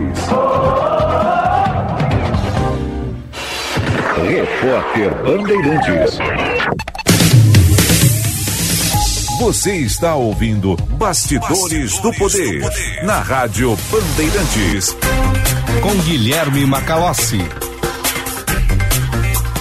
Vamos com o trânsito. Josh Bittencourt. Serviço Bandeirantes. Repórter Aéreo. Tecnologia tem o T de Texaco. Use a Voline, que aumenta a vida útil do motor do seu carro. Lubrificante tem que ter o T de Texaco. Boa tarde, Macalossi. Boa Também a tarde, todos Jorge. aqui no Bastidores do Poder, nessa segunda-feira. Atenção para quem circula agora pela região da Benjamin Constant, vai acessar a rua Marcelo Gama em direção a Américo Vespúcio, vai encontrar bloqueio no cruzamento com a Barão do Cotegipe. Isso porque caiu uma árvore sobre um veículo que estava estacionado, não tem feridos, mas tem esse bloqueio no bairro São João. Na Dom Pedro II, movimentação tranquila agora nos dois sentidos da perimetral. 24 de outubro com fluxo mais intenso próximo ao Parcão. A Cristóvão Colombo agora flui melhor e é uma alternativa. Tecnologia tem o T de Texaco. Use a Voline, que aumenta a vida útil do motor do seu carro. Lubrificante tem que ter o T de Texaco. Macalossi. Muito obrigado, Josh. Bastidores do Poder no Ar, com o patrocínio da Escola Superior dos Oficiais da Brigada Militar e do Corpo de Bombeiros Militar, realizando sonhos, construindo o futuro. E Sinoscar, você ganha quando vai na Sinoscar. Seu Chevrolet com muito mais vantagens está aqui. Vá até a loja mais próxima e saiba mais. Sinoscar, compromisso com você. Juntos salvamos vidas. E agora vem a Esther Fishburne com a previsão do tempo. Serviço Bandeirantes. Previsão do tempo. Esther, dizem as más e boas línguas que até o final da semana as temperaturas devem cair vigorosamente, é verdade? Boa tarde. É verdade, Macalossi. Boa tarde, boa tarde para toda a nossa audiência. É, na verdade é um copo meio cheio e copo meio vazio. É? Meio cheio porque vai fazer sol. Meio cheio de neve, meio. É, meio vazio porque meio vai vazio fazer frio. né? É. É. É, chuva, chuva agora e esse calorzinho, porque hoje tá um pouco mais abafado, né? Mas do, do decorrer da semana as temperaturas vão cair e vai fazer sol também. Mas tem quem goste desse tempinho nublado, desse tempinho chuvoso que tá fazendo hoje aqui na capital. Agora a gente tá naquele chove, cai uma pancada de chuva, para, parece que vai sair o sol, volta a pancada de chuva. Eu hoje saí desprevenida, achei que fosse sa sair o sol, saí sem guarda-chuva, Macalossi, tomei um banho de chuva no centro aqui de Porto Alegre. Que horror. Mas vamos, Vamos aqui trazer a previsão para os nossos amigos ficarem bem prevenidos. Vamos Porto lá. Alegre, para essa terça-feira, a previsão é de chuva novamente, mínima de 12, máxima de 18 graus. Em Santa Maria, terça-feira será de sol, mínima de 12, máxima de 21 graus. Boa notícia para os nossos amigos lá de Santa Maria e região. Em Gramado, quem quiser aproveitar o festival de cinema vai ter que levar um guarda-chuva. Previsão para essa terça-feira, mínima de 10, máxima de 16 graus e chuva também. Em São Gabriel, terça-feira de sol, mínima de 9 graus e máxima de 20. Em São Borja, mínima de 12, máxima de 22 também, sol. E em Bé, no litoral norte, mínima de 13, máxima de 18 graus também, terça-feira chuvosa para os nossos amigos de Imbé. Muito bem, tá aí então, Esther Fishburne e a previsão do tempo. Esther, destaque do Brasil Urgente às 16 horas. Nós vamos trazer dois destaques sobre trânsito, acidente de trânsito. Um deles terminou, infelizmente, em morte na zona norte da capital. Nessa madrugada a gente vai trazer todos os detalhes. E o outro foi um acidente que terminou em pancadaria em Bento Gonçalves. Tem as imagens dos dois, dois motoristas brigando e eu conto por que, que eles estavam brigando às 4 horas da tarde no Brasil, gente. Muito bem, tá aí então. Esther Fishburne, muito obrigado. Muito obrigado. Aí às 16 horas tem o Brasil Urgente com Alexandre Mota na tela da Band. Reginaldo Souza dizendo que em Canoas está chovendo forte, vontade de ir para casa dormir. Ô, chuvinha boa para dormir. Muito bem. 15 e 21. Vamos conversar agora com o secretário estadual de Agricultura, Domingo Velho, Velho Lopes, que já está conectado aqui no Bastidores do Poder. Tivemos o lançamento aí da Expo Inter, que se realiza final do mês, início do próximo. Vai ter uma grande cobertura da Band. Secretário, obrigado por ter nos atendido. Uma boa tarde, é sempre um prazer estarmos com a Band no programa Bastidores do Poder. Muito bem. Expo Inter, evento tradicionalíssimo do dia 27 de agosto ao dia 4 de setembro. Secretário, qual que é a perspectiva que se tem em relação a esse, que é um dos principais eventos do agronegócio do continente? Olha, com certeza os amigos da Band podem uh, ter a confirmação de que será um grandíssimo evento. O evento do reencontro das pessoas, o reencontro do meio urbano com o meio rural, principalmente sobre aspectos da efeitos pós-pandêmicos que nos deixaram distantes durante dois anos e com certeza teremos o reencontro das pessoas. Será uma feira maravilhosa, com expectativa de público de mais de 600 mil pessoas e negócios, palestras técnicas, a consolidação de, da diversidade produtiva, mostrando uma grande maturidade entre as entidades, participação conjunta das secretarias de Estado e uma pauta técnica extremamente extensa, trabalhando muito bem a questão da sustentabilidade e do desenvolvimento econômico do Estado do Rio Grande do Sul. Um destaque importante, a Luísa Schirmer fez eh, a cobertura hoje cedo no lançamento, é, de que a Expo Inter 2022 será um número de animais e os animais eles são destaque dessa feira por conta da atratividade que geram tanto em termos eh, de volume de negócios, mas também pela questão envolvendo até mesmo o turismo. Né? As pessoas vão ao parque também ver os animais, ver os campeonatos que são ali disputados. Vai ter um número de animais superior ao último ano pré-pandêmico. Os números são recordes quanto ao número de inscrição de animais. Temos mais de 6.350 inscrições, uhum. sendo 5.090 de argola e 1.285 de animais rústicos. E, e, os animais são as grandes vedetes, de fato, porque todos nós queremos uh, ter a extensão do que é o conhecimento das espécies e principalmente dentro das espécies as raças. As escolas ficam muito curiosas para ver a diversidade de dentro de uma própria raça, as cores diferentes, as pelagens diferentes, os hábitos diferentes. Então, são as vedetes e estão com esse número histórico e recorde de inscrições que com certeza se confirmarão na chegada a partir da segunda-feira que vem. Aliás, eu devo dizer que ano passado, quando eu fiz a cobertura da Expo Inter, o Bastidores do Poder vai estar lá direto ao longo da semana, tive a oportunidade de conhecer o touro James Bond, que era gigantesco. Vocês têm que ver o tamanho do bicho. Não sei se ele vai estar lá, mas provavelmente se não estiver o James Bond, vai estar alguém, uh, algum touro do mesmo porte, se não até maior. Mas é impressionante a qualidade genética dos animais que estão ali. Sempre é importante destacar, eles passam por um rigoroso processo de análise e seleção para serem expostos, né, secretário? Com certeza. Os animais que estão na Expo Inter são o protótipo do que a raça quer, como define como o melhor animal para aquele momento, para a sua função. Seja uhum. ela leiteira, seja ela para produção de carne, seja na questão de aves, uh, qual é a finalidade. Então, o, os nomes dos animais também são muito sui generis, porque nós buscamos oportunidades e principalmente comparativos justamente para ter esta, uh, este assunto, porque nós temos que chamar atenção. E utilizando nomes que sejam do, do, do uso rotineiro das pessoas, tanto rurais quanto urbanas, causa essa, essa curiosidade e aí, sendo um animal pesado, nós vamos muito olhar a questão genética dele, aí já vem a cabanha, já vem toda a bagagem de construção, de como é que ele foi escolhido, o sêmen do pai com aquela fêmea. Então tem todo um arcabouço de informações que fazem com que a engenharia genética, a avaliação genética e principalmente o anseio do criador traga para o meio urbano esse desejo de compartilhar os conhecimentos e, claro, fazer o seu merchandising para que busque os mercados que assim acharem necessários. Secretário, o senhor mencionou aqui antes uh, a sustentabilidade como um dos temas base desta edição da Expo Inter. E quando nós falamos de sustentabilidade, falamos, por óbvio, né, da própria capacidade do campo, do setor rural, de se autopreservar e com isso nós não podemos deixar de lado o assunto do uso da água, que por conta da estiagem recente levou uma perda catastrófica, impactou seriamente no produto interno bruto do estado.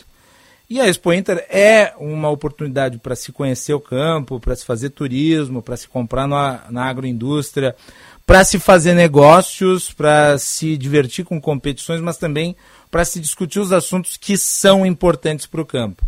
É, o senhor vai levar, como secretário da pasta da Agricultura, para os produtores rurais, para as entidades que estarão ali representadas, que iniciativas que estão sendo tomadas nesse, uh, nesse sentido, para que a gente não tenha no ano que vem a repetição dos fatos do ano anterior? Nós temos duas pautas técnicas muito marcantes para esta Expo Inter. E a tua pergunta é muito inteligente e muito pertinente. Uma delas, sim, é a pauta da irrigação.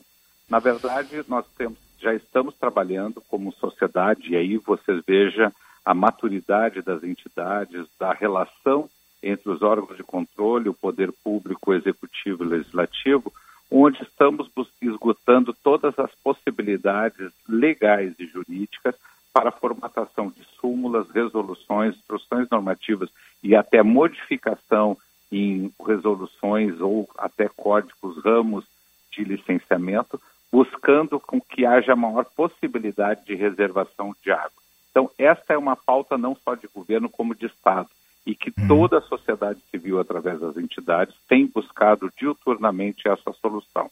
Temos, sim, evoluído muito uh, na questão de reservação de água em áreas de APP, buscando, quando a área é consolidada ou não, a revisão do mapa hídrico do Estado, a responsabilidade do empreendedor quanto a RT do seu consultor técnico, trazendo informações que possam ou não enriquecer o mapa hídrico do Estado.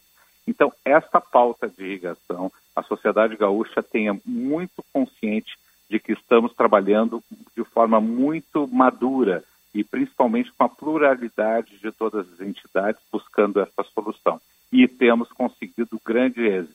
Tanto é que, a nível de licenciamento, tem crescido o número de demandas, temos esgotado as possibilidades técnicas, sempre com o viés do tripé de desenvolvimento econômico, sustentação do meio ambiente e crescimento social. Então, a pauta de irrigação ela é presente, pertinente, acompanhada muito de perto pelos órgãos de controle do Ministério Público Estadual e temos construído grandes soluções e temos uma pretensão de, junto à Expo Inter, uh, consolidar todos esses conceitos que vêm sendo construídos a nível coletivo da sociedade civil.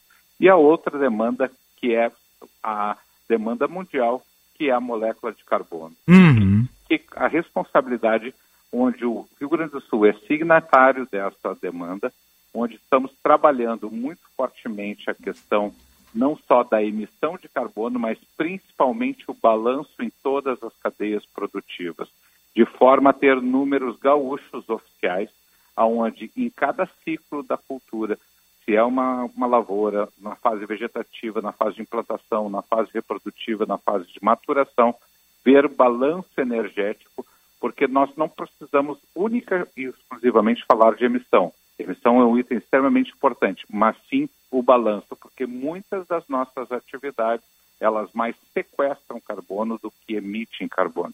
E este é o conceito que a COP26 trouxe ao mundo né, para as atividades produtivas como solução uh, dos problemas de emissão. E é este viés que nós estamos trabalhando junto à Secretaria de Meio Ambiente, junto à Secretaria de Inovação e Tecnologia e ao Ministério da Agricultura, trazendo as informações para ter agora informações locais, oficiais e que sirvam de base para qualquer trabalho em termos de carbono, não só para conhecimento do produtor rural e da sociedade gaúcha, mas sim também para manutenção e conquista de novos mercados nacionais e internacionais. Muito bem. Tá, então, Expo Inter de 2022. A espera aí é de que o evento reúna um público de mais de 600 mil pessoas ao longo da semana de exposição e tem aí negócios na ordem de 4 bilhões de reais. É isso, né, secretário? Veja a expectativa. O, a última com maior densidade de pessoas eram 400 mil pessoas. E nós temos com uma medida ainda bem uh, conservadora 600 mil pessoas, porque todas as, toda a sociedade está desejando ir à Expo Inter. E ela vai ser gigante pelas demandas. E se nós observarmos as feiras anteriores que vem acontecendo no estado do Rio Grande do Sul, em todas as cadeias, nós fazemos uma expectativa de público de negócios X e vem às vezes 2X. Então, 600 Muito mil bem. pessoas com certeza passarão nesses ah, nove dias durante a Expo Inter e principalmente a cadeia do Simers, que trata de máquinas e implementos agrícolas, tem a pretensão de vender 4 bilhões. E atentem os nossos ouvintes que na última ah, feira nós tivemos 2 bilhões de negócio. Então, eh, vejam a grandeza, a importância e principalmente a, a importância dessa Expo Inter nas relações comerciais, de prestação de serviço e principalmente no, na vaidade do gaúcho, aproximando o meio rural e o meio urbano em prol do crescimento da sociedade gaúcha. Secretário Estadual de Agricultura Domingos Velho Lopes, muito obrigado pela participação hoje aqui no Bastidores do Poder. Nós estaremos juntos lá na Expo Inter. Com certeza trataremos de muitos desses assuntos, daí de forma bastante específica ao longo da grande programação, da grande cobertura que faremos lá nesse que é um importante evento do agro para todo o Brasil e também para o mundo inteiro. Obrigado, secretário. Nós é que agradecemos a oportunidade, sempre que a Band está presente em todas as pautas de forma muito abalizada e nos colocamos, a- não só a nós, mas toda a nossa equipe à disposição para ilustrar, mostrar e principalmente eh, levar as boas informações à sociedade gaúcha. Obrigado pela oportunidade, um forte abraço a você. Uma boa semana, secretário. Obrigado. Agora 15 horas e 34 minutos. Conheça o curso de Direito da ESBM com conteúdo voltado ao ingresso nas carreiras militares. O curso capacita você a ingressar numa das principais carreiras jurídicas do Estado. Saiba mais em www.esbm.org.br ou pelo telefone 5198147 9242. ESBM realizando sonhos, construindo futuro. Vamos para o intervalo e voltamos na sequência.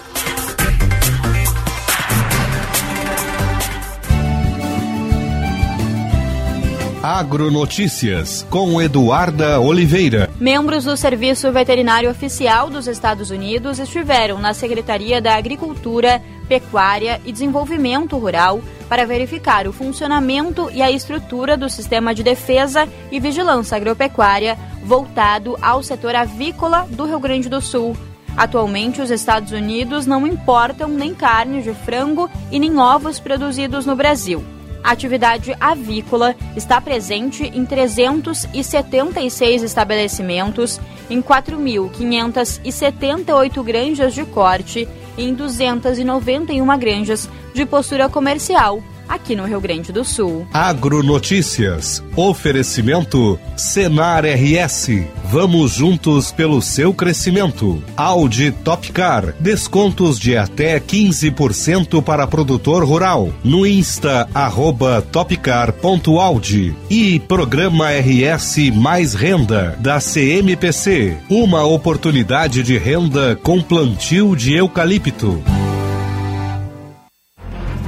As linhas perfeitas do seu Audi merecem o serviço de funilaria e peças originais. Exija da sua seguradora o serviço de funilaria da Audi Top Car e tenha sua franquia parcelada em seis vezes sem juros. Consulte no fone ou WhatsApp 519 9384 1879. No Insta, arroba topcar.audi. Welcome to the top. Juntos salvamos vidas. No corre da vida não dá para diminuir o passo. Então, bora avançar na carreira? O Senai está no Corre Contigo. Nos cursos técnicos do Senai, você aprende na prática. São diversas opções de cursos em áreas em alta no mercado com a qualidade de ensino que só o Senai tem. Garanta sua vaga e vá mais longe. Acesse senairs.org.br e matricule-se já. Para quem está no corre, tem cursos técnicos do Senai.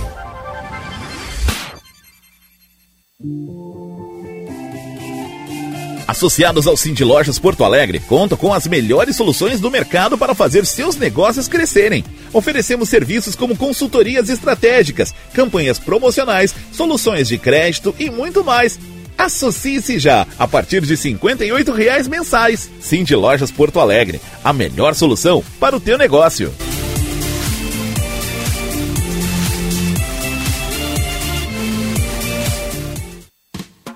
Seja uma empresa associada da CDL Porto Alegre. Tenha acesso às mais completas soluções analíticas para acelerar os resultados do seu negócio. Capacitações adequadas às reais necessidades de você e da sua equipe. E receba conteúdos e análises exclusivas que irão auxiliar no processo de tomada de decisão. Converse com nossos consultores e associe-se cdlpoa.com.br.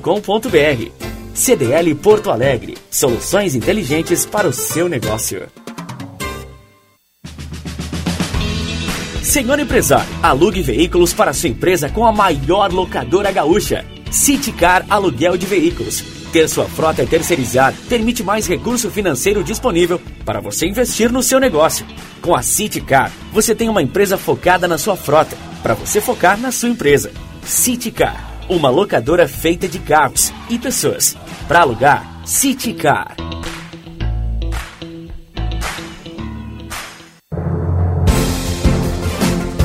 Alô, meu povo gaúcho, aqui é o Alexandre Mota e eu te convido para me acompanhar todos os dias, de segunda a sexta-feira, às quatro horas da tarde, no novo Brasil Urgente RS.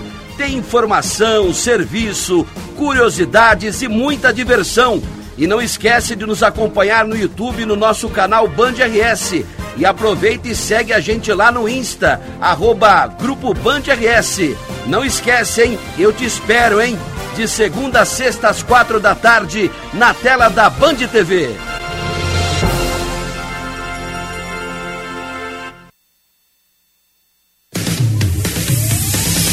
Você está ouvindo Bastidores, Bastidores do, poder, do Poder na Rádio Bandeirantes. Com Guilherme Macalossi.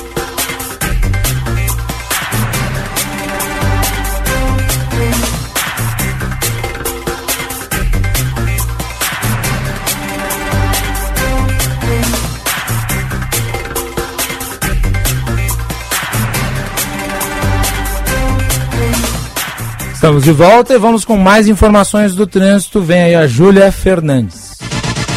Serviço Bandeirantes. Repórter Aéreo. Com o Seguro Mafre Vida, você tem apoio em diárias de internação hospitalar. Fale com seu corretor Mafre. Cuidamos do que é importante para você. Muito boa tarde, Macalossi. Boa tarde aos boa ouvintes tarde. que acompanham aqui a programação da Band. Vamos então dar continuidade às informações do trânsito. E olha, de início eu começo falando ali da Avenida Protésio Alves, que tem fluxo mais intenso agora para quem segue no sentido ao centro, a partir da Vicente da Fontoura até a chegada ao acesso ao Zó da Aranha. Condutor nota trânsito mais lento. Porém, já no Zó da Aranha, trânsito fluindo bem para quem segue no sentido ao túnel da Conceição. Falando do túnel, para quem está chegando a Porto Alegre, acesso o túnel no sentido a Redenção não encontra complicações. Falando também da perimetral, a Carlos Gomes com fluxo mais acentuado no sentido da Zona Norte, mas nada fora do normal ali no trecho entre Dr. Nilo Peçanha e Plínio Brasil Milano. Pela Coronel Aparício Borges, próxima Academia de Polícia Militar, trânsito fluindo bem agora tanto para quem segue no sentido da Zona Sul ou para você que segue no sentido contrário. Com o seguro Mafre Alto, você tem cobertura nacional e Mercosul. Fale com seu corretor Mafre, cuidamos do que é importante para você. Com você aí no estúdio.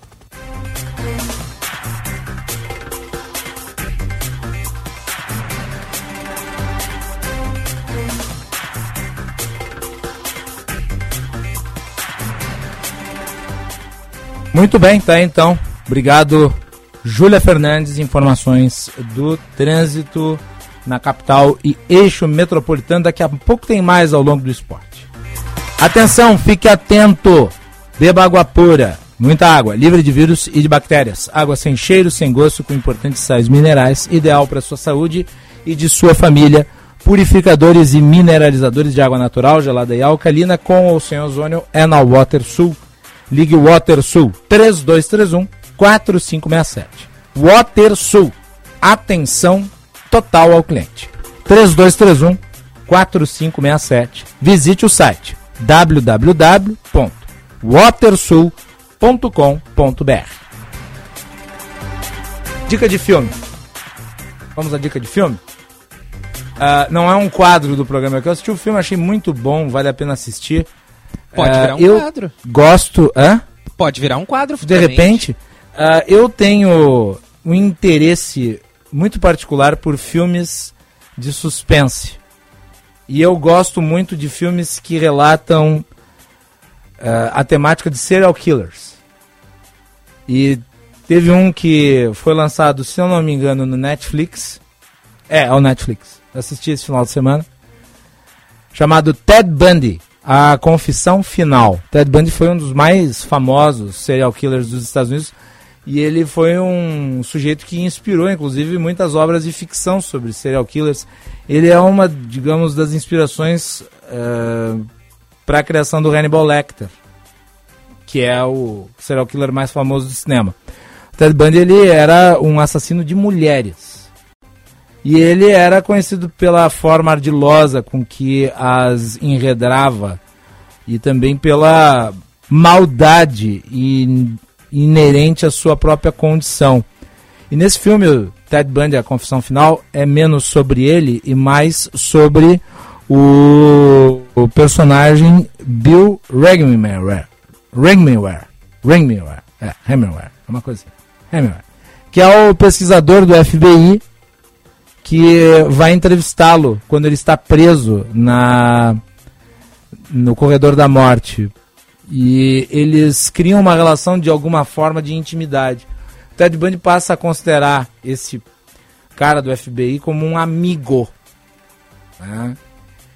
O filme é, a, é protagonizado pelo Elijah Wood, que é um excelente ator, fez O Senhor dos Anéis, Agora o grande destaque é pro Luke Kirby, que fez o personagem do Ted Bundy. Eu recomendo muito. Por quê? Porque o filme, ele, sem nenhuma cena de violência, ele mostra como o Ted Bundy era um sujeito perverso. Então, recomendo para o público Ted Bundy, A Confissão Final, que é uma obra bem mais adequada para a figura de Ted Bundy do que aquele outro filme que foi protagonizado pelo Zac Efron né, que se chama Ted Bundy, A Irresistível Face do Mal. Que me parece, não por escolha deliberada, mas por erro narrativo, uh, os produtores acabaram dando ao Ted Bundy um ar assim de galã. O que, obviamente, a gente não pode exprimir, dada a sua natureza. Né? A natureza violenta violenta, psicopática, assassina. Uh, e o filme, esse que eu mencionei agora, que é interpretado pelo Zac Efron, ele infelizmente cai para esse lado e vulgariza a imagem de um serial killer que matou, segundo sua confissão, 30 mulheres. Então foi uma escolha equivocada. Aquele filme não parece ser o mais adequado ao retratar o personagem diferentemente desse aqui que me parece muito cru, apesar de não ter nenhuma cena de violência. E eu acho muito inteligente da parte dos cineastas quando a violência ela não é explícita. Você presume a violência a partir da narrativa. E o filme faz isso muito bem. 15h45. Vamos pro intervalo.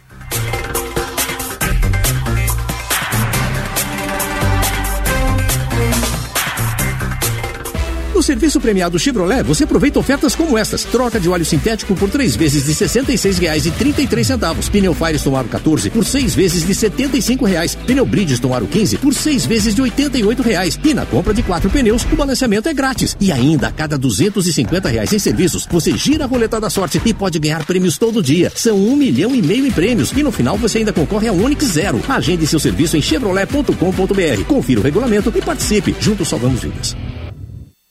Promoção Sou Mais Bambambam. Bam, Bam. Para cada 100 reais usados em transações pelo seu cartão Banrisul Mastercard, você ganha um número da sorte para concorrer no sorteio final. E a cada compra de qualquer valor, você ganha uma chance de concorrer a prêmios sorteados diariamente. E tem mais! Usando o pagamento por aproximação, você triplica suas chances de vencer. Acesse promobambambam.banrisul.com.br e cadastre-se para participar. Quer fazer a sua casa brilhar? Aproveite a internet com fibra Claro Net Virtua para jogar ou estudar com a maior estabilidade do Brasil, comprovada pelo Speed Test. Ligue para 0800 720 1234 e tenha 350 mega por 99,99 no combo mais seis meses de assinatura Discovery Plus inclusa. Vem pra Claro agora mesmo. Com a Claro, a casa brilha. Consulte condições de aquisição.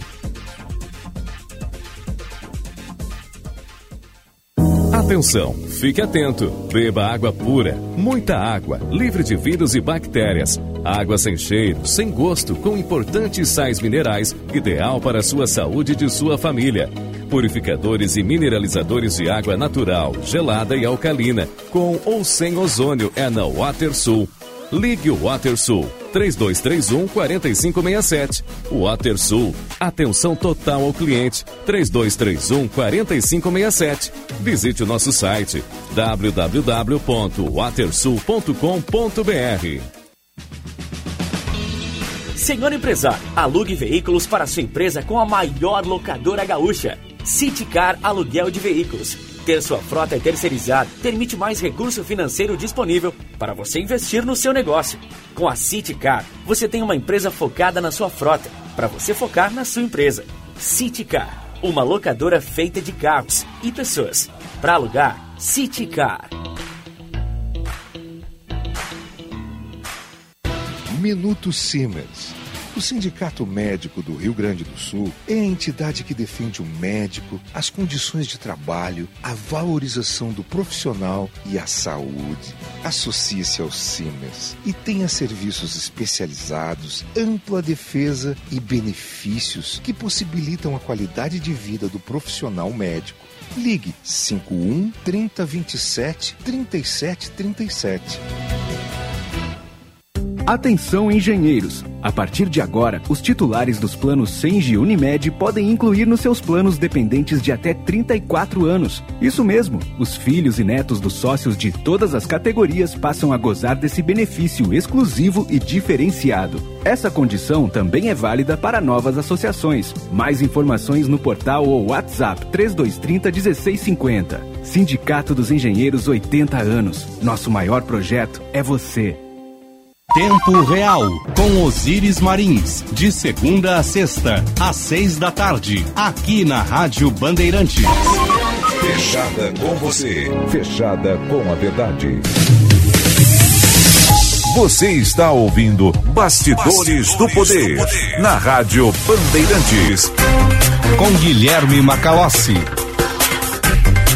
15 e 49, temperatura 17 graus 4 décimos. E as obras da nova ponte do Guaíba, em Porto Alegre, seguem sem conclusão. Anunciada em dezembro de 2011. Ela foi inaugurada em 2020, mas incompleta. E sem que quatro alças de acesso no trecho sobre as casas da família das vilas Tio Zeca e Areia sejam concluídas. Matheus Goulart traz os detalhes. Na parte de cima, fluxo intenso. Na de baixo, o trânsito está parado. Essa é uma das alças de acesso à nova ponte do Guaíba, inaugurada oficialmente há dois anos. A obra é considerada uma das mais importantes do governo federal, mas quem mora perto dali tem uma visão diferente.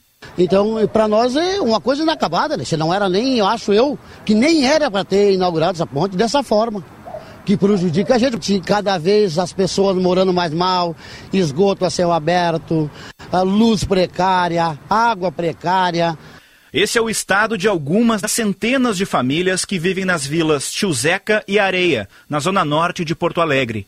É nesta comunidade, com várias casas de ocupação irregular, que no futuro passará um dos trechos da ponte. O que a gente mais se preocupa é com as famílias que não têm regularização. E, obviamente, a Prefeitura de Porto Alegre não aceita, não compactua e não pode permitir que permaneça uma obra inacabada do porte de uma ponte na entrada da cidade de Porto Alegre, que é justamente aquela região onde está a chamada segunda ponte do Guaíba. A promessa é de realocação desses moradores. Só que isso ainda depende do processo de concessão da BR-116 e da BR-290, que ainda está em fase de estudos. O governo calculou mal os gastos que teriam naquela obra e, sobretudo, em relação a estas famílias. Né? O processo de reassentamento não é um processo fácil. Em nota, o Ministério da Infraestrutura diz que tanto o edital quanto o leilão das rodovias devem ser concluídos em 2023 e que a concessionária que vencer será a responsável pela desapropriação dos terrenos. Na semana que vem, a Prefeitura tem uma reunião para pressionar Brasília pela conclusão da obra. Mas, por enquanto, só o que se tem de concreto são a ponte inacabada e os pilares deixados no chão.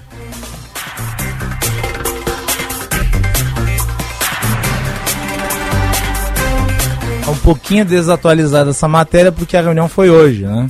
Juan, atualize a matéria. Sebastião Melo se reuniu, prefeito, com deputados federais, senadores da bancada gaúcha do Congresso Nacional, para justamente debater a conclusão aí das obras da Ponte do Guaíba. Vão sobre o Guaíba que teve o trânsito liberado em dezembro de 2020, mas como citou o Matheus Goulart, algumas alças de acesso ao município de Porto Alegre, tanto do município de Porto Alegre em direção à ponte, quanto da ponte em direção ao município de Porto Alegre não estão concluídas, seguem inacabadas. No final de julho, o vice-prefeito Ricardo Gomes já esteve em Brasília para diálogo com os ministérios da infraestrutura e desenvolvimento regional, citando que seria justamente a importância da obra pela entrada de Porto Alegre, caminho da Arena do Grêmio ao centro de Porto Alegre, também conexão de diversas regiões com a capital. A prefeitura já solicitou acesso ao cadastramento dos moradores que o DENIT realizou, são cerca de 600 famílias, e o coordenador da bancada gaúcha no, em Brasília, afirmou que vai ser feita essa mobilização para avançar nas negociações com o governo federal para é, conseguir assumir o compromisso com a finalização das intervenções para a ponte e para os moradores. Sebastião Melo agradeceu a mobilização dos parlamentares gaúchos, citando que a união de esforços seria fundamental e, além da bancada oferecer um valor de emenda para ajudar nesse reassentamento, é, foi acertado que vão, vai ser promovido junto com a prefeitura e com o governo estadual reuniões nos ministérios envolvidos para que o governo federal consiga aportar os recursos necessários, já que apenas valores de emenda não seriam suficientes para enfrentar este tema. Cerca de 780 milhões de reais foram gastos até agora na nova ponte do Guaíba e a, a estimativa é de que a remoção dessas famílias, só isso, terá um custo de mais de 100 milhões de reais que é o valor similar ao necessário para justamente fazer a conclusão das alças de acesso à estrutura. Magalhães, um outro obstáculo elencado pela prefeitura e também por quem é responsável pela obra é o fato da construtora Queiroz Galvão, responsável pelo trecho principal desse empreendimento, já não ter mais contrato vigente com o DENIT, Departamento Nacional de Infraestrutura de Transportes. Ou seja, são obstáculos, são diversos obstáculos então que impedem a conclusão aí dessa obra. Ou seja, então, Bancada Gaúcha no Congresso Nacional deve destinar o valor de emendas parlamentares para tentar é, auxiliar na conclusão aí das obras da segunda ponte sobre o rio Guaíba, que segue inacabada, Macalossi. Dois comentários que chegam aqui do público. É bem isso, e o lixão a céu aberto continua no Maitá, comentário do Pedro Bernardes. E o Nelson Mater diz que o Brasil é uma piada em termos de obras, é incrível desleixo e amorosidade com execução. Obrigado. E em parte isso é verdade, Nelson. É, historicamente, aliás, essa história da Ponte do Guaíba é uma velha novela que é o puro suco da incompetência do Estado e dos governos em dar soluções para os problemas viários, para os problemas de infraestrutura e para os problemas sociais brasileiros, porque é tudo somado ali. Né? Então você faz uma obra que demora anos para ficar pronta, que vem com atraso, aliás, porque essa ponte já devia ter saído há décadas. E, além disso, quando ela é feita, não tem o planejamento jurídico necessário para acomodar toda uma população carente que está ali fixada nessa área, por onde todo mundo sabia que as rotas da ponte passariam. Isso tem um alto custo e nós continuaremos a pagá-lo, porque a solução não vai se dar de forma rápida. São centenas de famílias. Na sexta-feira, o André Machado esteve aqui, secretário de Habitação de Porto Alegre. É, isso é responsabilidade do DENIT, que não calculou a coisa e me parece está sendo jogado para o limbo jurídico. Portanto, é uma ponte pela metade. Nem temos uma ponte completa e aquelas famílias todas estão ali nas piores condições possíveis. É isso. Encerramos por aqui. Obrigado a todos pela audiência. Até mais.